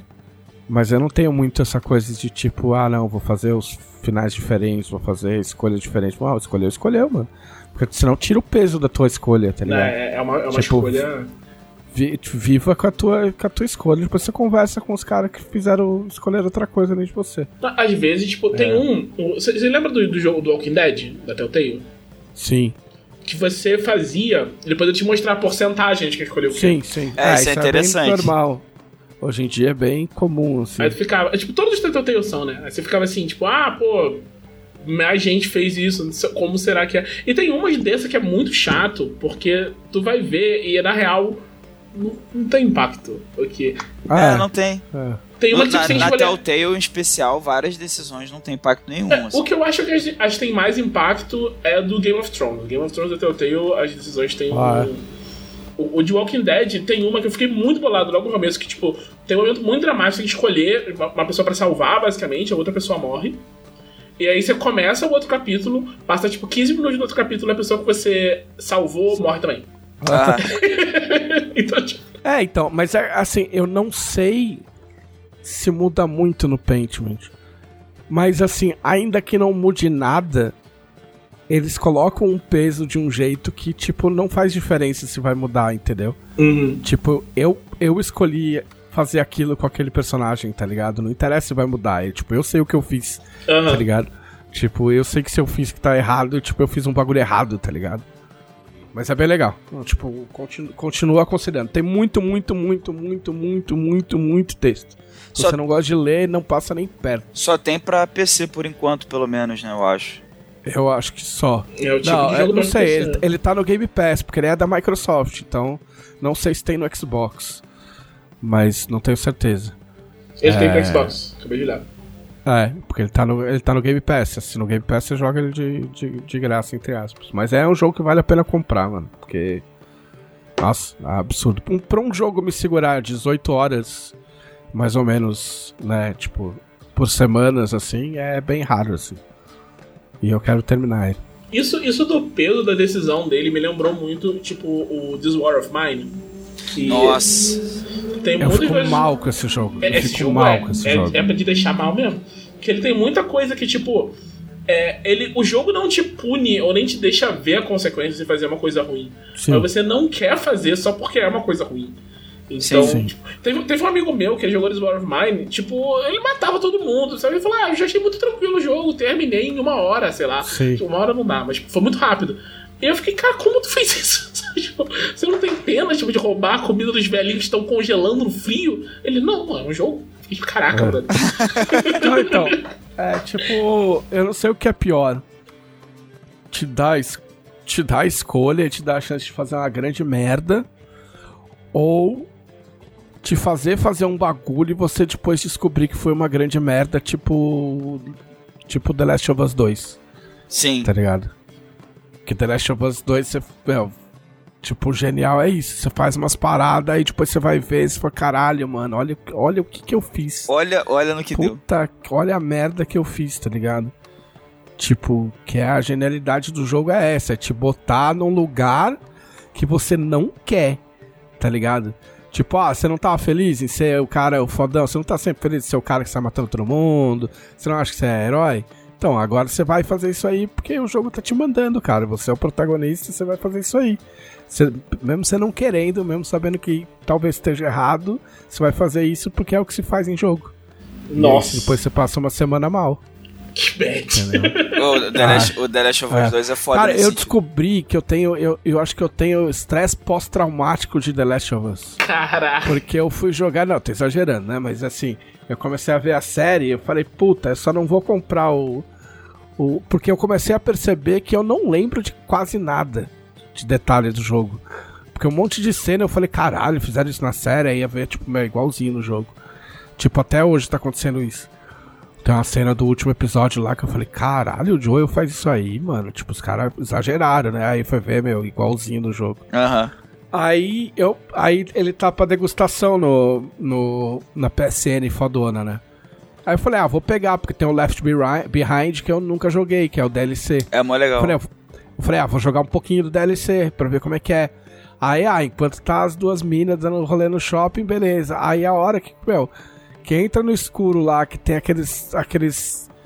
Clicker que, tipo, clicker que se esconde no escuro lá, mano. Os bichos chegam do nada e eu falei, ah, não. Não sei se eu quero isso pra minha vida de novo, tá ligado? Começou a me dar um desespero. Eu falei, ah, putz, mano, não Sabe sei. o que, é- sabe o que é engraçado? É que assim, The Last of Us enquanto jogo, é porque também vai da fase da vida, né?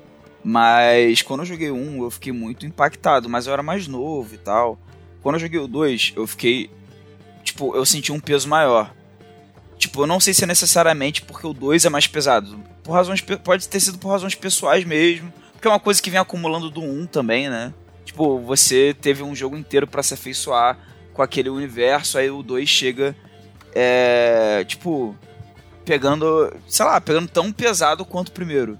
Sei lá, de- normalmente a gente tá acostumado ao, ao segundo ser uma coisa mais diluída que o primeiro. É que o 2 é, é que o 2 é mais pesado. Ele é feito pra isso. Ele te pega, ele te pega nos lugares mais Sim. mais dolorido. O que acontece no começo é, é a coisa mais tranquila do jogo, na real. Tá? É a, é a coisa mais jogo. Apesar das revoltas, etc, etc. Mas o que, é o que ele te faz em termos, de, em termos sentimentais. E essa, as inversões de perspectiva dentro da história. Nossa, isso é absurdo. Porque você buga, entendeu? Tipo, é, ele, ele, te, ele te buga a cabeça como jogador. E por tabela ele te buga a cabeça como pessoa. tá É, e. Ele usa o jogo, ele usa o mecanismo do jogo pra te fuder, pra te passar a narrativa e te fuder, e te colocar num lugar que nem, que nem filme não te coloca, porque você não tá. Teve. te- no, começo do, no começo da série teve, teve umas críticas aí. Assim, as pessoas não são imbecis, porque eu não lembro nem que- quem foi que falou, mas a crítica eu acho imbecil. Que é. Que é, que é tipo. Tipo, ah, tá vendo? Eu sempre falei que era, aquilo, que era um filme mesmo. Do tipo, ah, aquilo lá não é joguinho, aquilo é filme. E tipo, e não, cara. Tipo, é muito diferente, cara. Você andar no corredor e você sentir o pavor do bagulho, tá ligado? E você ter que fazer as coisas. No jogo você faz as coisas. Entendeu? E você não tem opção, Eu entendeu? ia comentar que a série me deixa, é, tipo, no geral, me deixa mais na merda do que os jogos. Mas, tipo assim, não porque a história sempre deveria ter sido uma série, porque eu dou maior valor pros jogos, assim. Inclusive porque tem coisas que o jogo faz que não tem como a série fazer, que era o que a gente tava falando, né? Mas ao mesmo tempo tem coisas que a série. Tipo assim, é, tá muito bom, porque tem coisas que a série consegue A gente fazer. não vai discutir a série. É, eu sei, mas só pra eu comentar, assim, tem coisas que a série consegue fazer que, em especial em relação ao primeiro jogo, que é o que a série tá tratando e tal, ou ela tá acrescentando elementos na série que não aparecem nos jogos, que realmente faz muito mais sentido na série também. Então, meio que não tem. Não precisa escolher, sabe? O que, que é melhor, o jogo ou a série. Porque pra mim, é, elas aproveitam. É a mesma história aproveitando Não, é que não muito é bem. isso. É que não é isso. Ninguém tá falando. Os, os caras não estão nem chegando nesse mérito, entendeu? Ah, não? O mérito é, o mérito é, ah, esse tipo de jogo narrativo não é jogo. Ah, é, não, isso aí é, eu é filme totalmente. disfarçado de jogo. É, não, isso aí é só bobeira. É só idiota, bobeira. é idiota. que é idiota.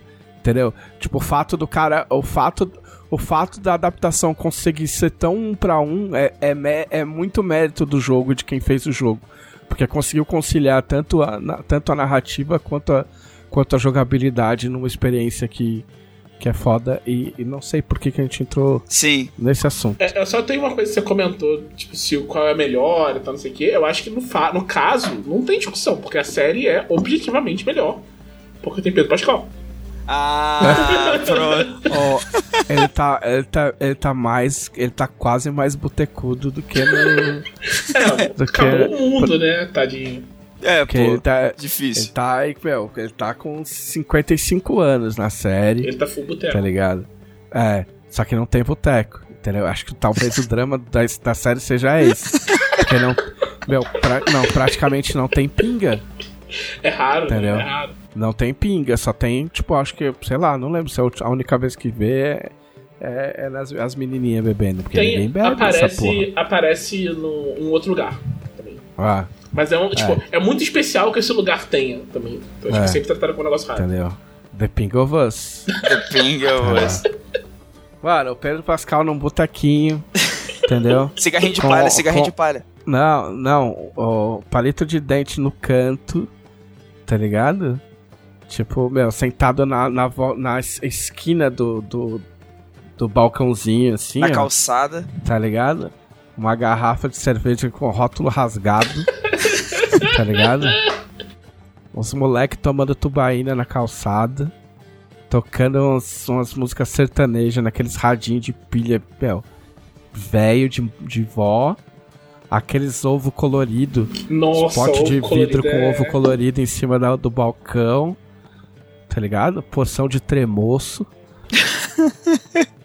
mano, é ele, mano. Um dia vão fazer um filme brasileiro, vão chamar o Wagner Moura, vai fazer um filme brasileiro e vai chamar ele pra ser o. pra ser o, o tiozinho do boteco. The Ping of Us. Muito bem. É, eu estrangulei o tempo de todo mundo. Não me importo. Era uma coisa importante, né? Também, o curta, todo mundo queria saber. Então, assim, fazendo um free for all. O que que você tem pra falar, Thiago? Resumidamente. Resumidamente, eu. Essa semana saiu o. O DLC de Breath of the Righteous. Sim, que aquele que você tinha falado do. Isso. Aí saiu o, o personagem novo e é, é- isso me fez jogar de novo o começo, né? Eu decidi fazer um, um save novo pra tipo, fazer o jogo todo com esse personagem novo de Companion. E aí, tipo, a- as impressões que eu tive é, primeiro, o personagem novo é forte para. É, é muito absurdamente forte. Tipo, per, perder a mão na hora de fazer o. O, o Perder a mão é pra compensar que você vai fazer um save novo e. e, Óbvio. De repente, pra incentivar você a comprar o DLC. e- é, Compra o DLC, que o bagulho é mal, mal, maluco é forte pra caramba. Que ele tem uma classe só dele. Quer dizer, não é só Aham. dele. Você pode fazer com o DLC, você pode fazer personagem dessa classe também. Mas ele é um shifter. Então, Aham. ele, tipo, ele tem. Ele bate igual um guerreiro e ele se transforma em bicho igual um druida, basicamente. ok. E aí ele bate muito. E ele tem uma outra habilidade também, que ele, tipo, pega um aspecto da, da transformação dele. Se transforma em grifo, né? Ele pega um aspecto do grifo. Então, em vez de tipo, virar um grifo, ele só, tipo, cria garra. Eu entendi flamengrifo. Eu falei, Não, caralho, o que, que é não, um que flamengrifo, mano? Flamengrifo não. Flamengo. Flamengrifo. Aí, e ele tem uma. Tipo, a, a história dele até agora eu tô achando meio sem graça, porque ele é meio que um Capitão América, assim. Tipo, Pô. ele era um, o líder de uma, de uma tribo, e aí transformaram ele em pedra, e ele ficou um século numa, numa biblioteca. Tu encontra ele depois que ele não é mais pedra. Tipo, você está lá no momento que ele deixa de ser pedra. Aham. E aí, ah, ele tá perdido num mundo novo e tal, não sei o quê. Só que, tipo, são esses mundos muito estáticos, né? Então, tipo, é, é tudo igual, sabe? A tecnologia é igual, a comida é igual. Tipo, só mudou Mas ele é, ele é mais. inserido numa. Ele é inserido numa parte que já existia, tipo assim. É uma parte que se você tiver. Você não tiver o DLC, você vai lá, joga e ele não tá lá. Ou é uma parte nova? É uma parte que já tinha no jogo. Tipo, é, é logo no começo é uma biblioteca. Nessa biblioteca você encontra o, o cara Porque lá. isso eu acho tosco, cara. Tipo assim, você já passou por aquele lugar, a história é aquela, mano. É. Aí, tipo, você compra o DLC, aí você joga e tem o cara lá. "Oh, Então, eu acho, eu, eu- posso estar só errado, mas eu acho que a estátua dele sempre teve na biblioteca. Ah, tá. Isso é E maneiro. aí agora, tipo, com o DLC, ele acorda. É um retcon. Você compra um retcon. É um retcon. Você tá pagando pelo retcon. Quanto você pagou por esse retcon? Cara, eu comprei o, o, o passe da. Assim, assim que saiu o passe, eu comprei, nem sabia que ia ter. Então foi uns 100 conto, eu acho. Pra ter acesso a tudo, né? Ah, É. ok. Então tá ótimo. É. 100, 100 contos, cento e poucos reais tem sido o meu teto de gasto em, em joguinho. Tipo, tirando um ou outro aí de PlayStation 5, tipo, saiu um negócio muito foda e beleza, aí você. Aí você morre. Mas. Normalmente eu tenho. Tenho tentado gastar pouco. Manter o. Porque tá, meu. Tá 400 caro. pau no jogo. Tá ah, caro. Entendeu? Ainda mais com, com, com o Steam Deck e tal. Tipo, meu, eu tento comprar coisa que dê pra jogar no, no PC e no Steam Deck. É. É isso. E você? E você, Glauco? Glauco, sobrenome resumidamente. Temos um desafio. Vai, esse eu quero ver. É. Pronto, já perdeu. Já era. Esse, já- né? Vamos pra pergunta dos conselheiros. É. É. Não, então. Nessa última semana eu li os mangás do Hiroshi Hirata, que pra quem acompanha nosso podcast há pelo menos alguns meses atrás, sabe que eu comprei os mangás e eu fiquei de ler. Só que eu não tive tempo pra ler. E- ou, sei lá, cabeça pra ler. né? Tava ali no segundo semestre, vários lançamentos da Jambô, loucura. E aí eu só deixei guardado bonitinho. É, no plástico, certinho. E aí eu comecei a ler de uma semana pra cá e aí eu tô devorando, assim. Né? Tipo, eu comprei. São os mangás lançados pela, pelo Pipoca Nankin. Pra quem não Aham. conhece, o Hiroshi Hirata ele é um mangaká é, que ele era mestre de um tipo de mangá chamado Gekiga, que é tipo um mangá que meio histórico assim. De jeito samurai. É. E aí É, todas as histórias eu tava vendo sobre Gekiga. Depois, depois que você viu isso, que eu, eu fui olhar, eu não, eu não lembrava isso. Eu estudei Gekiga na faculdade. Que Gekiga não é tipo, não é só um tipo de mangá, é meio que um movimento artístico. Ah, tipo uma vanguarda, um É, negócio. Gekiga é uma, é uma pegada de você, tipo. É. Em, em vez, tipo, tem, tem muita essa coisa de, de público-alvo de, de mangá, né? Sim, Você- sem nem. Não, isso não é público-alvo. Não, é, É assim. demografia. É, Seinen, sim. shonen, essa coisa. Ó, E- chato. E o, o, o Gekiga é meio que uma revolta com isso, sabe? É tipo, ele é feito. Isso aqui é feito pra você ler se você gosta de mangá, sabe? E ele Ah. quer repensar o que, que é mangá. Então, tipo, ele, ele meio que põe. É, é, é uma parada bem vanguardista mesmo, assim, sabe? Tipo, coisa de movimento de arte, sabe? Tipo, ele quer repensar limites, transcender barreiras e tal, não sei o quê. Então. E é de que época isso aí, esse movimento?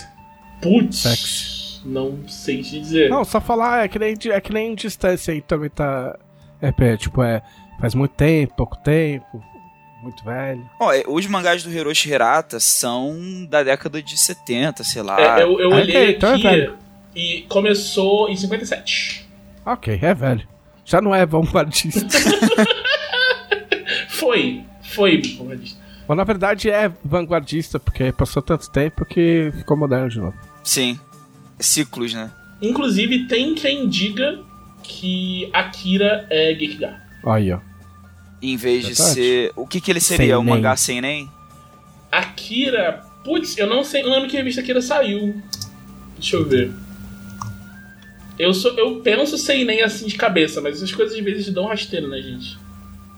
É porque, Akira é porque não é tem sem- jeito, né? É. Em que revista saiu Akira? Young Magazine. Ah. A Young é sem nem mesmo. É, se os caras não gritam os golpes, entendeu? não tem monte de peito e bunda, tá ligado? As lutas não duram 80 capítulos, aí provavelmente é CNA. Tem alguém adulto, Sim. tá é, ligado? tem, tem adulto, Alguém- é um negócio que É. marca muito. alguma, pe alguma pessoa tá muito traumatizada ou traumatizou alguém, aí é sem nem. Tipo assim, entraria no gênero desgraçamento de cabeça, então com certeza é sem nem. Nossa, tem um mangá que eu comecei a ler, tipo, eu até falei aqui no podcast acho que uma vez, o Blood on the Tracks. Não sei como é que é em, em japonês. Que desgraceira, adoro. Nessa, Caralho. nessa, Caralho. nessa revista do. que saiu na Young, né? Saiu também Chobits, XXX Holic e Initial D e GTO. Então é um negócio muito assim, tipo. Vários desses. Eu, eu nem sabia que XXX Holic e Chobits era Seinen, na real. Então, tipo, é muito. Ah, não é e o Akira que, tipo, meu. Resolveu o Katsuhiro Tomo falou: Ah, não, mano, vamos, bota aí, vai ser, vai, vai ser da Vê se hora. rola, né? É de jovem, tem jovem, é pra jovem. É né? jovem, jovem. É todo mundo jovem na história. Aí, ó, o cara adultão é o bravo. Tá ligado? Tem Tipo, um. militar, Tem um outro. todo mundo é acabei- rebelde.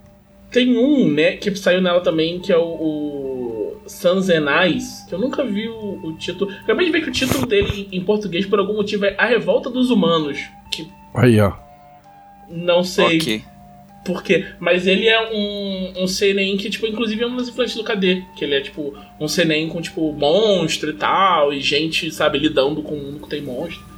E Mas ele os tem... monstros traumatizam as pessoas? Traumatiza. É, é... Então essa aí mesmo. tipo assim, o monstro bate. Shonen. O monstro bate e traumatiza ou só traumatiza? Sei nem. seinen. É uma, é uma boa regra. É. Não, mas é, é- o, o lance do- dos mangás do Hiroshi Hirata. Os verdadeiros monstros são seres humanos? Sei nem. É, sim. É. É maneiro porque, tipo assim. É um ritmo muito diferente. Eu não sei se é porque é um Gekiga ou se é porque é um mangá antigo, por si só. Que aí faz o ritmo ser. Talvez seja por- pelas duas coisas. Mas tem momentos nos capítulos que. que são assim, são histórias de samurai vivendo seus dilemas de honra e, e dever. E tipo, a minha família vem primeiro, ou o meu senhor. é, coisas desse sentido, né? E o, o grande lance é que às vezes o cara para a história para ele te explicar tudo daquele período ali. Ah, Então- é chato pra caralho. Então, tipo assim, não, assim, eu, eu, eu, eu- realmente é uma coisa que interrompe muito o ritmo. Só que como eu gosto, é, eu acho maneiro, assim. Tem, tem momentos que literalmente parecem aula de história. Tipo, tu vê, o cara quer mostrar que ele pesquisou, assim.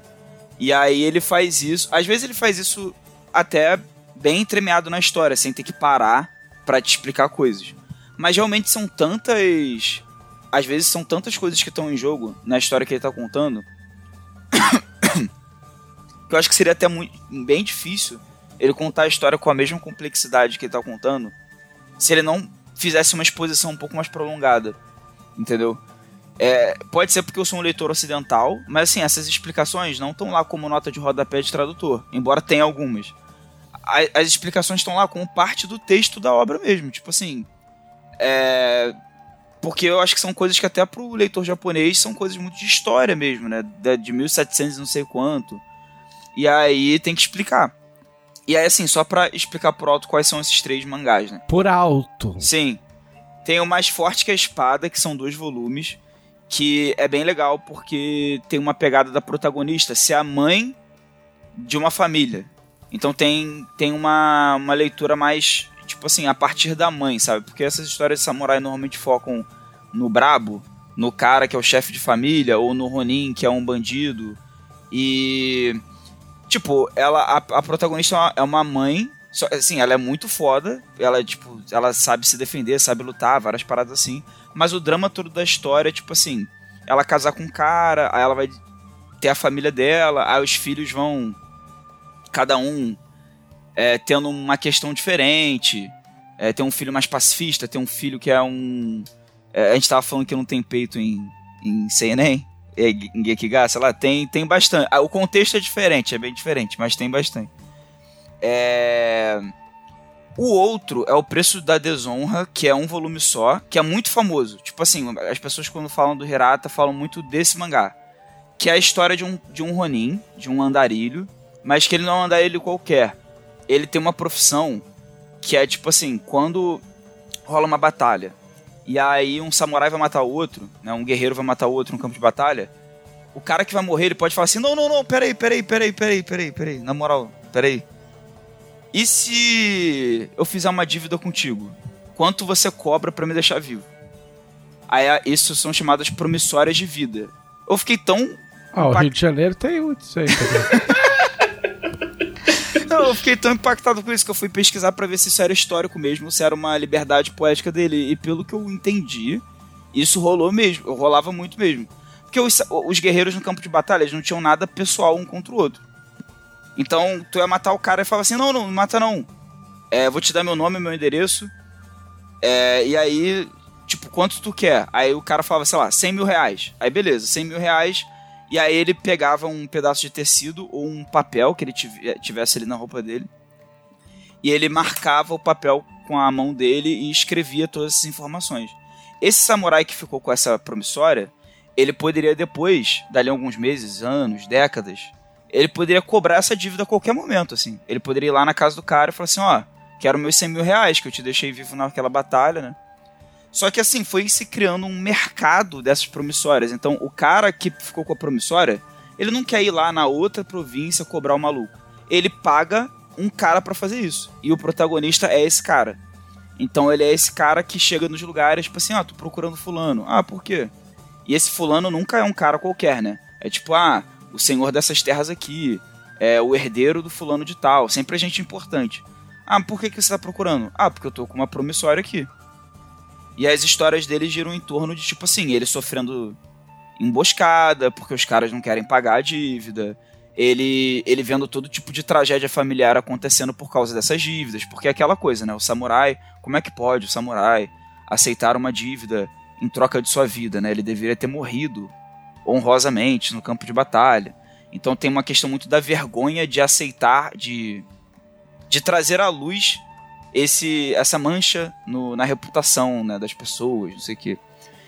E o que eu tô lendo ainda não terminei, posso falar mais semana que vem, é o Satsumagi Shiden, que é, tipo, alguns consideram a grande obra do Hirata, que aqui pela, pela aqui no Brasil tá em três volumes. Tipo, é a história mais longa.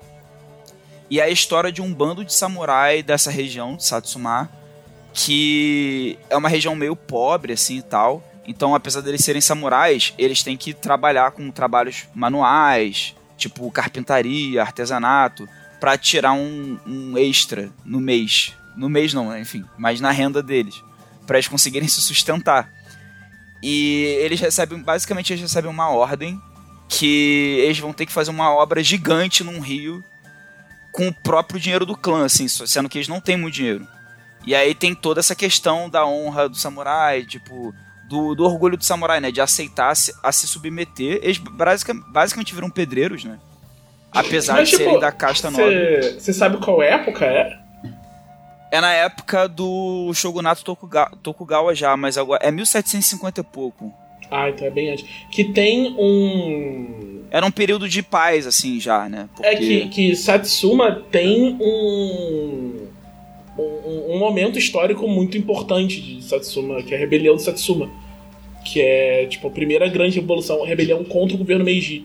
Tipo, tem menos de 10 anos. Ah, não. É... Que eles tocam, isso é mais pra frente na história, né? É, Eu acho que uma, uma nota de rodapé desse mangá até menciona isso. Que, tipo assim, menciona por alto isso, assim, ah, que Satsuma vai acabar sendo esse pivô numa grande revolta, é não sei o que. Pra leigo, pra leigo, só existe três períodos da história do Japão. Sim. Que é o Japão medieval, o Japão feudal, o Japão e o Japão do futuro. Japão. Não, é tipo. É? Inuyasha, Yu Hakusho e Akira. São isso. É, É, isso. São É isso. três períodos de história do Japão. Tipo, é, ou, é, ou é época atual, ou é feudal, ou é do futuro, mano. O resto é detalhe só. Mas Sim. você vê que isso, isso é um negócio tem que realmente samurai, confunde. É passado. Entendeu? Sim. Tem uns Yakuza brabo, é presente. Tem samurai com umas espadas loucas, é futuro. Tipo, você vê que tipo, no Demon Slayer, quando teve o negócio do trem, o mundo ficou tipo, como assim tem trem? Que negócio ju- é esse que tem Como trem assim? Como assim eles têm espada e lutam contra demônios e tem trem? Até a parte do demônio, tudo bem, faz todo sentido, mas aí Mas um trem? trem? De repente, um trem? E aí, enfim, é... E aí, assim, é bem, é bem legal pra quem gosta é, desse, desse tipo de, de história, assim, que envolve samurai, essas coisas assim. É, esse gênero específico, né? Tipo, drama samurai, tragédia samurai, a quantidade de gente que comete sepulcro por página é uma coisa. Tipo assim, é, é até uma piada fácil de se fazer, mas é, realmente é, é, o- é esse tipo de história. Que o cara, ele fala assim: um senhor vira pra um cara e fala assim: Olha, a gente só queria entender um pouco melhor essa situação aqui, porque. Sei lá, né? Porque tem uma questão de espionagem aqui no, no nosso domínio. E aí o cara não tá acusando o outro de nada, assim, de forma direta, pelo menos, né? Aí o outro cara fala assim: ah, não, mas com uma acusação desse nível, eu não, não tem como mais eu viver, eu vou me matar agora. Aí o cara: não, não, eu só tô comentando. Tipo assim, é esse o nível. São personagens que estão dispostos a Cara, tudo fazer provar a integridade deles. história que no futuro. No futuro, tipo assim, os técnicos de futebol são samurais. e aí o cara to- toma de 5 a 0 do bom sucesso e o cara fala, não, mano, vou me matar. Não dá, Aí não os técnicos, meu, tem al- alta taxa de suicídio de técnico. O cara toma uma goleada, a torcida não precisa nem ir na porta do CT pra protestar, o cara já se matou, tá ligado? tipo, muda todo o ecossistema. No, Muito bem. No, no, no- rapidinho, no Futebol Manager tem um lance que se um time com reputação alta leva um sacode muito grande, principalmente se for de um time que a reputação é menor, o time inteiro fala que vai devolver o dinheiro das entradas. Aonde? pro- no Futebol Manager. Mas em qual, qual ano isso? No 2022, que eu tô jogando agora. Caralho. Mas, tipo, tu tem que estar jogando, sei lá, com o, o Chelsea e perder pra um Aham. time da terceira divisão, tá ligado? De goleada. Mano, eu acho que esse ano eu vou dar um jeito de comprar esse troço. Já faz uns dois ou três. Já pulei acho que uns dois, três anos. Tá na hora, já tá se É aliando. que, o- é que o último que eu comprei eu quase não joguei. Eu falei, ah, mano, chega de dar dinheiro pra esses caras. É, não, aí é. Ah, ah, falaram uma merda no chat dos, dos sócios de Tormento. Os caras acham que a gente é, meu, os criadores de Tormento. Os caras tem uns papos muito loucos, tipo, e, meu. Os caras falando bosta. Pelo menos não tem uns gifs de bom dia e tal. É, não, eu queria falar só um adendo que tem um mangá que eu nunca lembro o nome. E toda vez que eu quero, que eu quero relembrar qual que é pra poder contar pra alguém, tipo, eu, eu, eu digito no Google, tipo, Tragic Manga Kids Gi- Giant Robot. Tá ligado? que é tipo assim, a mangá trágico com criança e robô gigante. E é o Bokurano. Que é, oh, é só tragédia, mas é tipo um robô gigante. Você tá ligado esse, esse mangá? Não, eu não tô, o Não, nome tô não. não me é estranho, mas eu não. Acho que eu nunca É que são cinco crianças que são escolhidas pra pilotar um robô gigante. Mas daí pra, pra baixo é só desgraça. É só desgraça. Pensa, pensa num Madoka, Madoka mágica de, De robô gigante. de robô gigante. Uma doca de merda. Só que o final não é covarde. Igual do Madoka. Opiniões fortes sobre uma Madoka. É. É. O Madoka é da hora, até, o- até que acaba. É. Muito Não, bem. ma- mas foi isso mesmo. Fica a recomendação aí. Eu já tinha comprado, mas agora eu tô lendo, tô gostando bastante. Até altas inspirações aí para Muito bem. é, Tamurai Ah, é. por aí vai. Puta, eu comprei o, eu comprei o, o, o primeiro livro do, de Warhammer da, da, da traição do Horus, da heresia de Horus. Horus, eu já li esse livro. Tipo, a questão é, eu até brinquei na editora, falei assim, ó, vamos lançar essa série aqui de Warhammer, da hora. tá, tá mais ou menos nos 50 livros. Nossa. Não, e é o mais legal de Warhammer 40k é a série chama Warhammer 40k. Essa série toda, mais 50 livros, é Warhammer 30k. É só pra contar como é que o negócio fudeu. Nossa. Entendeu? É muito louco. Warhammer é da hora. Era do Nabred, Tá. né? Hã? Esse é, o É. que é do Donabred. Esse cara é É. muito bom. As, as contagens de Warhammer 40k é tipo só. Fulano serviu o exército há 300 anos. Ah, fulano de tal, 10 mil anos atrás, fulano de tal, não sei o que. Tipo, é muito louco. Muito bem. Vamos agora às perguntas dos conselheiros. Quem são os conselheiros, Thiago Rosa? Os conselheiros são as melhores pessoas do universo que apoiam a revista Dragão Brasil no seu maior nível de apoio, tendo acesso a um grupo exclusivo no Facebook, onde podem acompanhar o desenvolvimento da revista e fazer perguntas exclusivas. Muito bem, perguntas como se eu tô olhando o lugar certo. Do Marcos Vinícius Rodrigues Oliveira. Esse- é novo, não? Caixa novo. Se, se houver uma colisão dos mundos de Arton no multiverso, os deuses iriam se unir para salvar suas realidades? Ou Zaz iria acabar com tudo e pular para outra realidade, tipo Guerras Secretas? Com certeza o Zaz ia fazer bosta. Sim. Você pode sempre contar com o Zaz pra fazer bosta. Fala, Engraçado que ele, ele falou Guerras Secretas, mas isso me lembra muito DC vs Marvel. Que DC vs Marvel era, era esse o rolê. Tipo, os mundos iam literalmente. Ah, não iam Ah, bater. s- Eles não iam bater. A Guerra Secreta que iam bater. DC vs Marvel, os, os, os deuses de cada mundo só decidiram. E se todo mundo saísse na porrada? Aí. Caralho.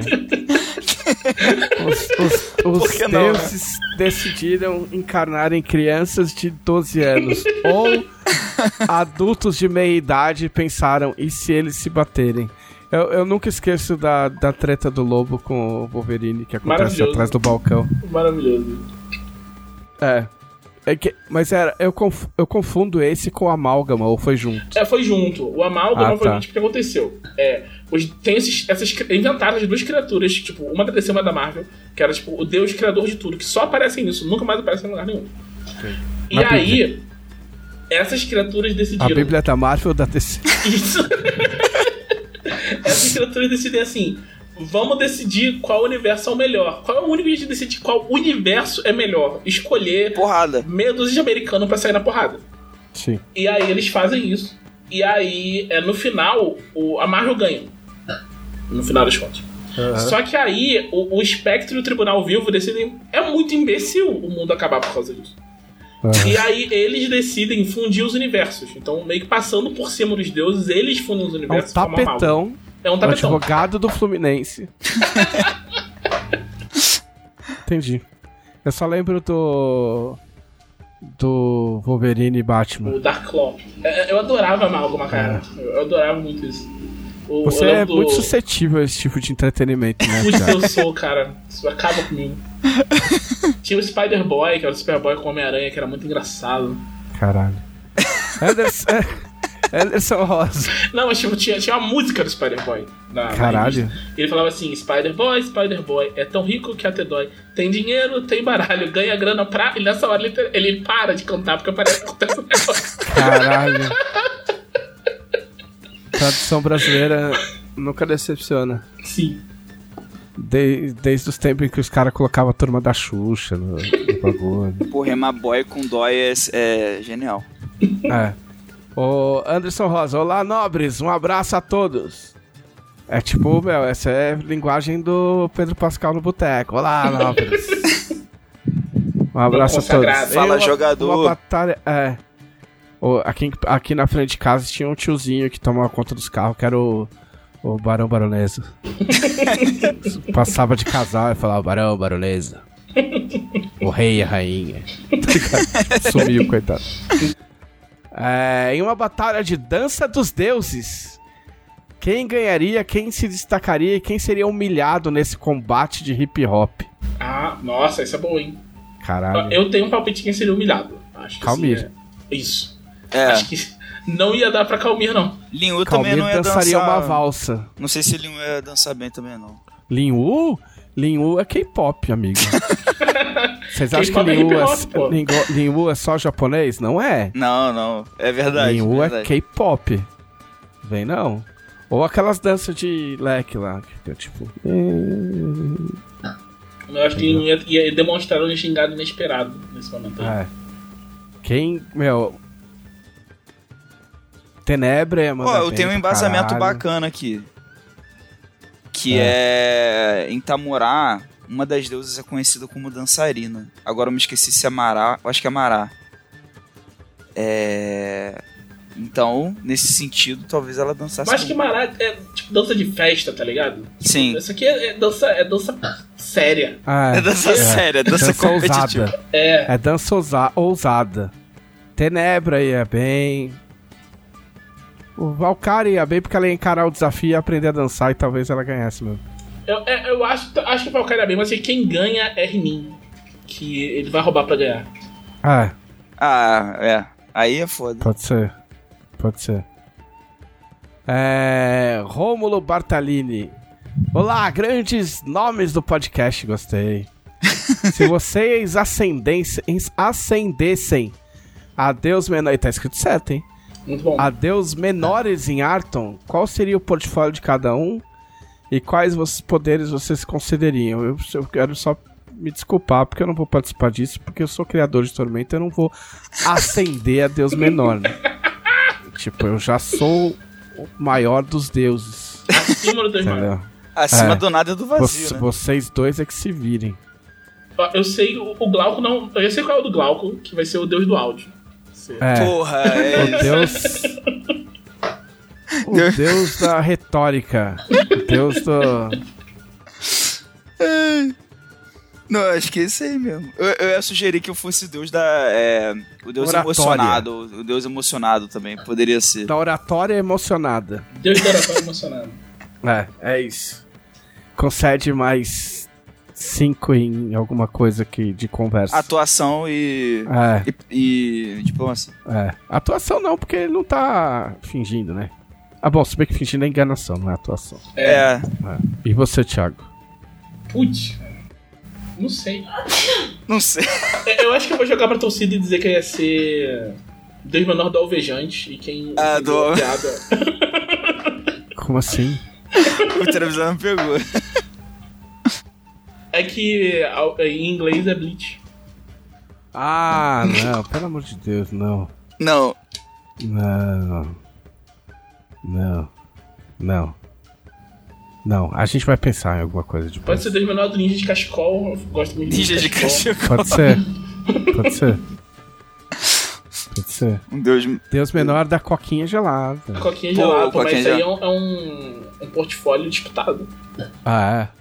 Entendeu? Uma vez por dia você consegue uma coca gelada. Não importa onde você esteja. Nossa, eu queria muito esse poder. Que é uma. que, pô, mecanicamente podia ser uma das refeições, né? Coquinha gelada. Aí. Ah, Que nem batata valcariana. Uhum. sim. Coquinha gelada, eu acho que é tipo. Você. Por causa tipo, do açúcar e tal. É um lance de você ganhar uma ação, tá ligado? Uma coquinha gelada te dá uma, uma ação Caralho, fica padrão. loucaço. É tipo. tipo um, um urso aí. É. Pô, tá falando em urso, eu nem tomei meu remédio, mas agora que eu lembrei, nada a ver. É. Tá. Israel Silva. Vocês já falaram. Vocês já falaram. Pera. Ah, vocês já falaram que os cavaleiros não precisam ser necessariamente devotos de um deus. Tal qual o excelente cavaleiro da Mantícora, obrigado. Dito isso, vocês seriam os cavaleiros do quê? Ah, muito bom. Cara, eu gosto muito da Fênix. Se for um bicho, escolher um bicho. Fênix, eu gosto. Ah, escolhe um Mas bicho. o que, da que é o Cavaleiro da Fênix? O que o Cavaleiro da Fênix faz? Ah, assim, não contei de Arton, é porque tem Tiate, né? Eu sei. Mas, pra mim, o Cavaleiro da Fênix, ele tem a ver com essa questão de, de renascer. Tipo assim, apesar, apesar de Tiate também ter muito a ver com isso. É, Você tá repetindo Pô. o bagulho, mano. Mas sabe o que, que pode ser, se for nesse sentido, tipo, não for uma coisa de religião? De você renascer no sentido moral, sabe? Uma Isso, coisa tipo é. legião estrangeira. Ah, É isso aí, é. Tipo, É quando você, que você toma o título de de cavaleiro, é, Você- toma- muda de nome, tu muda de nome, muda de reino. Totalmente, assim. Você inventa desculpa pra fazer merda. Ou você é tipo aquelas empresas que fecha, que, aquelas que decreta falência e depois abre com nome diferente. Entendeu? Nossa. É isso. É isso. Conheci.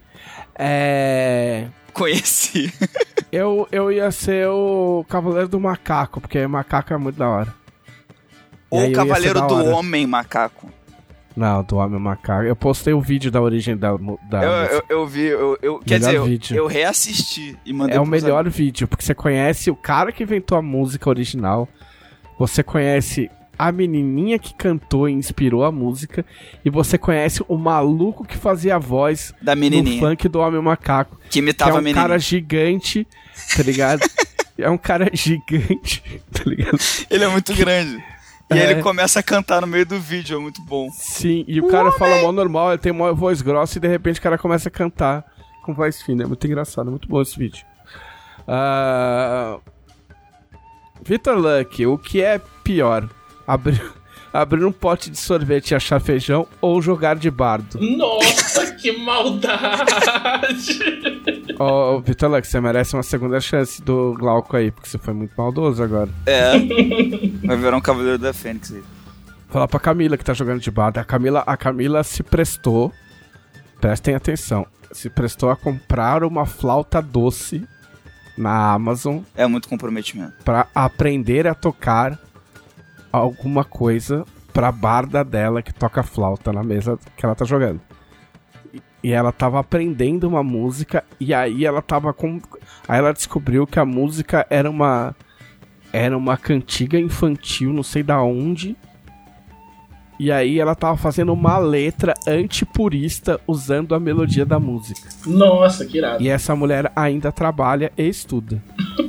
Maravilhoso. E cuida de mim também. o Vitor Mendes Demarque per- falou que eu acabei de ler a Rolha Avenger, a, a primeira clássica Rolha Avenger. Muito boa por sinal, mas fiquei com uma dúvida. O grande Sandro, o que aconteceu com ele?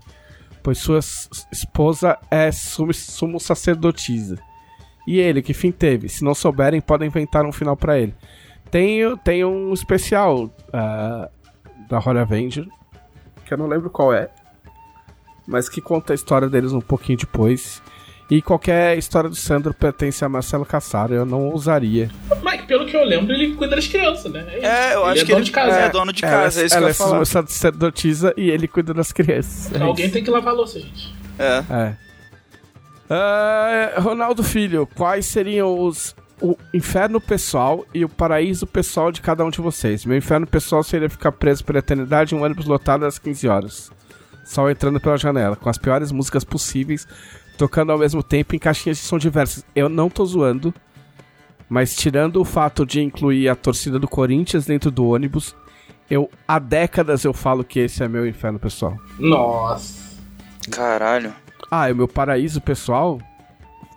É. Ah, mano, sei lá. É muito. Muito sensível falar dessas coisas.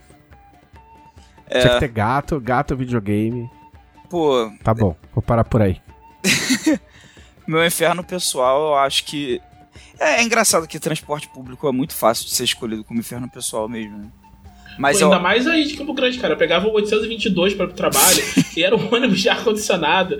Que, tipo, é- eles mudaram a frota toda. O ônibus de ar-condicionado tudo fechado. Aí o ar-condicionado quebrou e não trocava o ônibus, cara. Não, é então isso você aí. pegava aquele, aquele, sabe, verão, 50 graus carioca, tudo fechado. Eu quase, quase desmaiei dentro desse ônibus, sabe? Horrível, infernal de verdade. O ônibus que eu pegava pra ser Europédica quando eu estava na rural era. Hoje em dia tem ar, na época não tinha. E. O caminho pra rural era uma BR. E era uma reta, assim, né? É. Quilômetro 32, pra quem conhece aí. De tarde e de manhã, o sol sempre está de um dos lados do ônibus. Se tá de manhã, ele tá nascendo à sua direita. Se ele tá se- de tarde, ele tá se pondo à sua esquerda você não tem opção. Você vai tostar nele, a não ser que você pegue meio dia. Só que aí você tá cozinhando de outra forma também, de qualquer forma. Ah, não, mas o brasileiro, ele supera tudo, cara. Por isso Sim. é legal. Isso que importa. O que importa é que não tem terremoto no Brasil. É isso. Mas e aí? E aí? Respondam pra gente ir embora. O meu inferno pessoal é o 822, ainda bem que eu não preciso mais passar por ele. O meu paraíso pessoal também é um lugar físico real, é a fábrica da Guinness. Tipo, aquele dia Sério? foi um dia. Nossa, é, cara, é muito maneiro. É muito, Ah, muito tá. maneiro. Ah, paraíso. Eu, eu pensei em inferno. Eu falei, por Não, quê? não. Meu inferno pessoal é 822. O paraíso é, é a fábrica da Guinness. Tipo, é muito, é muito legal. Foi tipo o passeio mais legal que eu fiz na minha vida. Muito bom. Muito bom mesmo. É, a única coisa que faria, tipo assim, eu obviamente não tenho vontade nenhuma de voltar a beber. Mas se eu- eu- tipo, alguém fala assim, ô. Quer um pint de Guinness? Eu ia falar, pô. Não. Mas eu ia falar, putz. Sim. Que, tipo, ia querer dizer, tipo, putz, eu acho que eu quero. Eu, cara, eu, eu demorei. Eu, eu tomo um café específico na Nespresso. Que eu pego do Starbucks. Tá ligado? E eu fiquei pensando, falei, meu, mas porque eu não tenho essas, ai, notas de não sei o que, bagulho de não sei o que lá. Eu não percebo, tá ligado? Mas esse, o Espresso Roast, eu gosto. E eu fiquei pensando, falei, por que, que eu gosto desse específico, tá ligado? E aí eu fiquei pensando, eu falei, caralho, é porque o, o finalzinho do gosto é gosto de Guinness. Nossa. E aí depois eu fui pesquisar e não, eu não tô viajando, porque a- o tipo de torra é parecida. Então sim, de fato os- o, o gosto tem algo de em comum com a Guinness, tá ligado? Inclusive tem Guinness, lançaram o Guinness Zero ano passado, eu, eu Ah, que legal. é, eles tinham lançado a Guinness Zero, aí deu uma merda, tiveram que fazer um recall. Aí esperaram uns meses e aí lançaram, e aí até onde eu lembro, tá tudo bem. Eu só não sei onde acha. Se alguém souber onde acha a Guinness Zero, eu adoraria Não- comprar uma lata. Já pensou se essa merda que deu foi porque tinha álcool na Guinness Zero? Caralho, essa é Não. uma merda. Assim, em teoria, todas as bebidas zero têm alguma coisa de álcool, porque não dá pra ser zero. Eu acho que sim. Eu acho que sim. Porque eu vi isso, eu não lembro se foi lendo embalagem e não lembro se se foi lendo, porque assim, como eu como eu bebia antes, eu, eu sempre consulto o site, tipo assim, quando eu resolvi beber tomar cerveja zero, eu fui consultar sites responsáveis pra ver que tipo de impacto isso pode ter no fato de eu ter parado de beber, se isso pode de alguma forma ajudar a induzir a voltar a beber, embora eu não, eu não tenha. não- eu não seja patológico nesse nível, né? Foi mais. Eu, eu consegui escolher parar de beber, não foi uma coisa tipo, ah, eu era super. Mas enfim, ainda é alcoolismo de qualquer jeito. E aí eu não sei se numa dessas eu não achei. é, Porque, porque inclusive, para pessoas que estão parando de beber ou que pararam há muito pouco tempo, eles até desaconselham. Porque é muito fácil o cara voltar pra uma vida social em que ele toma cerveja zero, cerveja zero, até o dia que não tem cerveja zero. O cara resolve dar um golinho na cerveja normal e beber, e aí Ah, volta, né? E aí eu não, eu não tenho certeza, eu vou pesquisar depois, mas eu não tenho certeza se eu, vi, se eu vi num desses que, tipo, não é que é zero, zero, tipo assim, tem quase nada, e é tipo assim, e o que tem é impossível de te intoxicar, a não ser que você, tipo, sei lá, beba um caminhão, tá ligado? É, sei lá, é do tipo de coisa que nem bombom que tem. É, tipo, trufa, licor. É, Bombom trufa de licor, é. que tipo assim, É, ah, tem é. álcool, mas ninguém vai ficar. Ninguém É. vai ter barato de, de comer uma trufa com licor. Embora, embora o nome da, da Guinness Zero seja tipo Guinness 00, tá ligado? Então, não sei. Da, da Heineken. Mas enfim, pode, pode beber cerveja zero que não dá nada, eu já bebi. Mesmo porque a cerveja zero ela tem um superpoder que é você toma uma e tá tudo bem. Entendeu? Eu acho que o máximo que eu consegui tomar em seguida foi duas e já foi demais, porque ela em- empapuça, tá ligado? Sim. Tipo, você, bebe, você que bebe cerveja, você não bebe cerveja. Você pode até gostar de tomar cerveja, mas você não, não toma 10, 15 cervejas porque você gosta. Você toma porque você quer ficar chapado. É, porque E nenhuma, tudo bem, nenhuma, tá tudo bem. nenhuma, bebida, mas- nenhuma bebida não alcoólica eu vejo pessoas bebendo 10 garrafas. Coca-Cola. Porque eu gosto. Porque eu gosto. Ah, tipo, refrigerante. Refrigerante, você vai Rapaz. numa festa, você toma É, refrigerante o dia refrigerante. Toma um monte. refrigerante é possível, é, verdade. Cara, É. na época que eu trabalhava é, offshore, eu, tipo, chegava no turno, pegava uma garrafa de 2 litros, botava do meu lado, e no final do turno, eu trocava a garrafa. Caraca, mano. Complicado. Mas enfim, não sei como é que é. Ah, ok. Eu acho que eu sei como a gente chegou nisso. Por causa da fábrica da Guinness. Muito bem. Infelizmente não vou poder. Só quando tiver a Guinness. a Gui- comprovar que tem a Guinness zero, aí eu posso pensar em fazer esse, esse rolê aí. Porque eu gosto muito da Guinness enquanto marca por motivos que eu não sei. porque eu gostava muito de Guinness. Porque tem a Eles camiseta são- da Guinness, tem o chaveiro da Guinness. Eles são muito legais, assim, tipo, de. enquanto empresa, né? Tipo, meio fora de falar, ah, empresa é legal e tal, não sei o quê. Mas eles têm é, um monte de projeto de, de assistência e tal. Eles têm é, centro pra lidar com. Porque, tipo, alcoolismo é uma coisa endêmica de verdade na Irlanda. Assim, tipo, Sim. Então, eles têm centros pra lidar com isso e tal. Então, e, e é uma coisa que não é, tipo, obrigação governamental, sabe? Tipo, ah, a fábrica de cerveja tem que fazer isso e tal. Eles Sim. fazem porque eles querem fazer, porque eles querem que as pessoas com- possam consumir o produto deles sem destruir famílias, sabe? É. Então, tipo, eles fazem várias coisas ba- bacanas. Sim. Eu acho muito legal. Tipo assim, ó, o, o povo, o povo estereótipo, mais estereótipo que eu conheci foi irlandês. Todos os irlandeses que eu conheci só eram o irlandês que você ouviu falar. O cara, o cara bebe pra caralho, tipo, é engraçado. Tipo, meu, igual, os ca oh, o cara pega uma. O cara pegava uma Heineken, long neck dessas, era tipo dois gole. Nó, Dois, cara. O, o, eu sempre falo, pô, eu gostava demais desse cara, o Dermot. E eu tô- perdi contato com ele há muitos anos já. E, e era uma época que eu não tinha. que eu tava muito zoado de grana. Tinha nada, mas eu frequentava o pub. E aí a gente ficou amigo e ele começou a me pagar a cerveja. Tá ligado? E aí eu lembro que eu. E aí, tudo bem. Aí, tipo, um dia eu falei pra ele, falei, pô, tipo, pô, tá meio foda, né? Ele falou, cala a boca, que eu já tive, já passei por época sem grana. E eu prefiro que você beba junto comigo do que você ficar olhando eu beber ou ir embora. Então, eu pago, você aceita, beleza? Eu falei, beleza, porque também trouxa eu também não sou. Mas aí, logo no começo, ele foi me pedir, ele falou, ah, o que, que você quer beber? Eu falei, ah, Guinness. Ele falou, ah, beleza, o que, que você quer? Quer- Qual, qual Guinness você quer? Ele falou assim. aí- não, eu falei assim, ah, me vê meio. me dá meio pint de Guinness. Aí ele virou pra mim, assim, colocou a mão no meu ombro e falou assim: Eu vou te explicar uma coisa. Não existe meio pint de Guinness. Ou você toma um pint de Guinness, ou você não toma Guinness. Eu falei, então tá bom, então me vê um pint. Justiça, justiça. Que é uma coisa, é uma coisa engraçada de Dublin, eu acho que já comentei aqui. Mas é tipo, quando, Dublin. quando eu fui lá e você, você vai, tipo, almoçar, eles te oferecem, ó, tem isso aqui pra comer e tem Guinness. Você quer Guinness? Aí você Uhum. fala, não, a pessoa vira e vai embora. Porque não tem outra coisa. É tipo isso. Então é isso. Muito bem. Um podcast cheio de solavancos, vocês não sabem. Metade do áudio desse podcast ficou perdido por mais ou menos uma hora. Graças à Companhia de Energia do Rio Grande do Sul, de Porto Alegre, whatever. Muito obrigado, viu, seus cornos. Mas, mas no fim deu tudo certo. Vocês só estão sabendo porque eu tô contando, porque eu sou muito honesto. Aqui É. é... aqui é transparência, aqui é transparência com o nosso. É, Portal da Transparência. É. Recados finais, Thiago. É, pessoal, fiquem de olho aí, a gente vai ter é, novidades de, de live no canal, a gente vai ter Opa.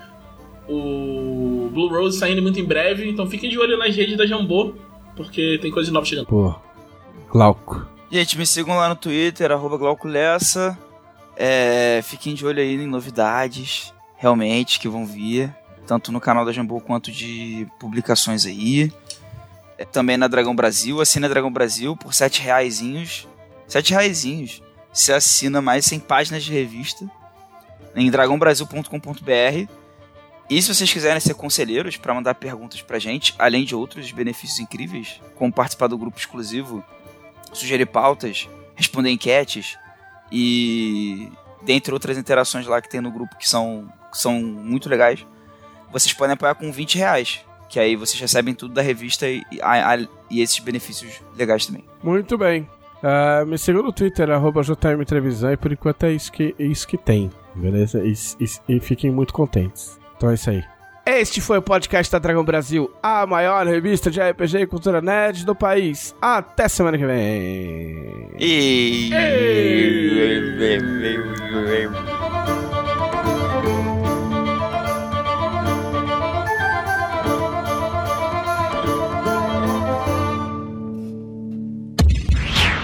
Esse episódio foi editado por Audionias Edições, a sua melhor opção em edições de podcast. Para informações de orçamentos, o e-mail marqueseditor.gmail.com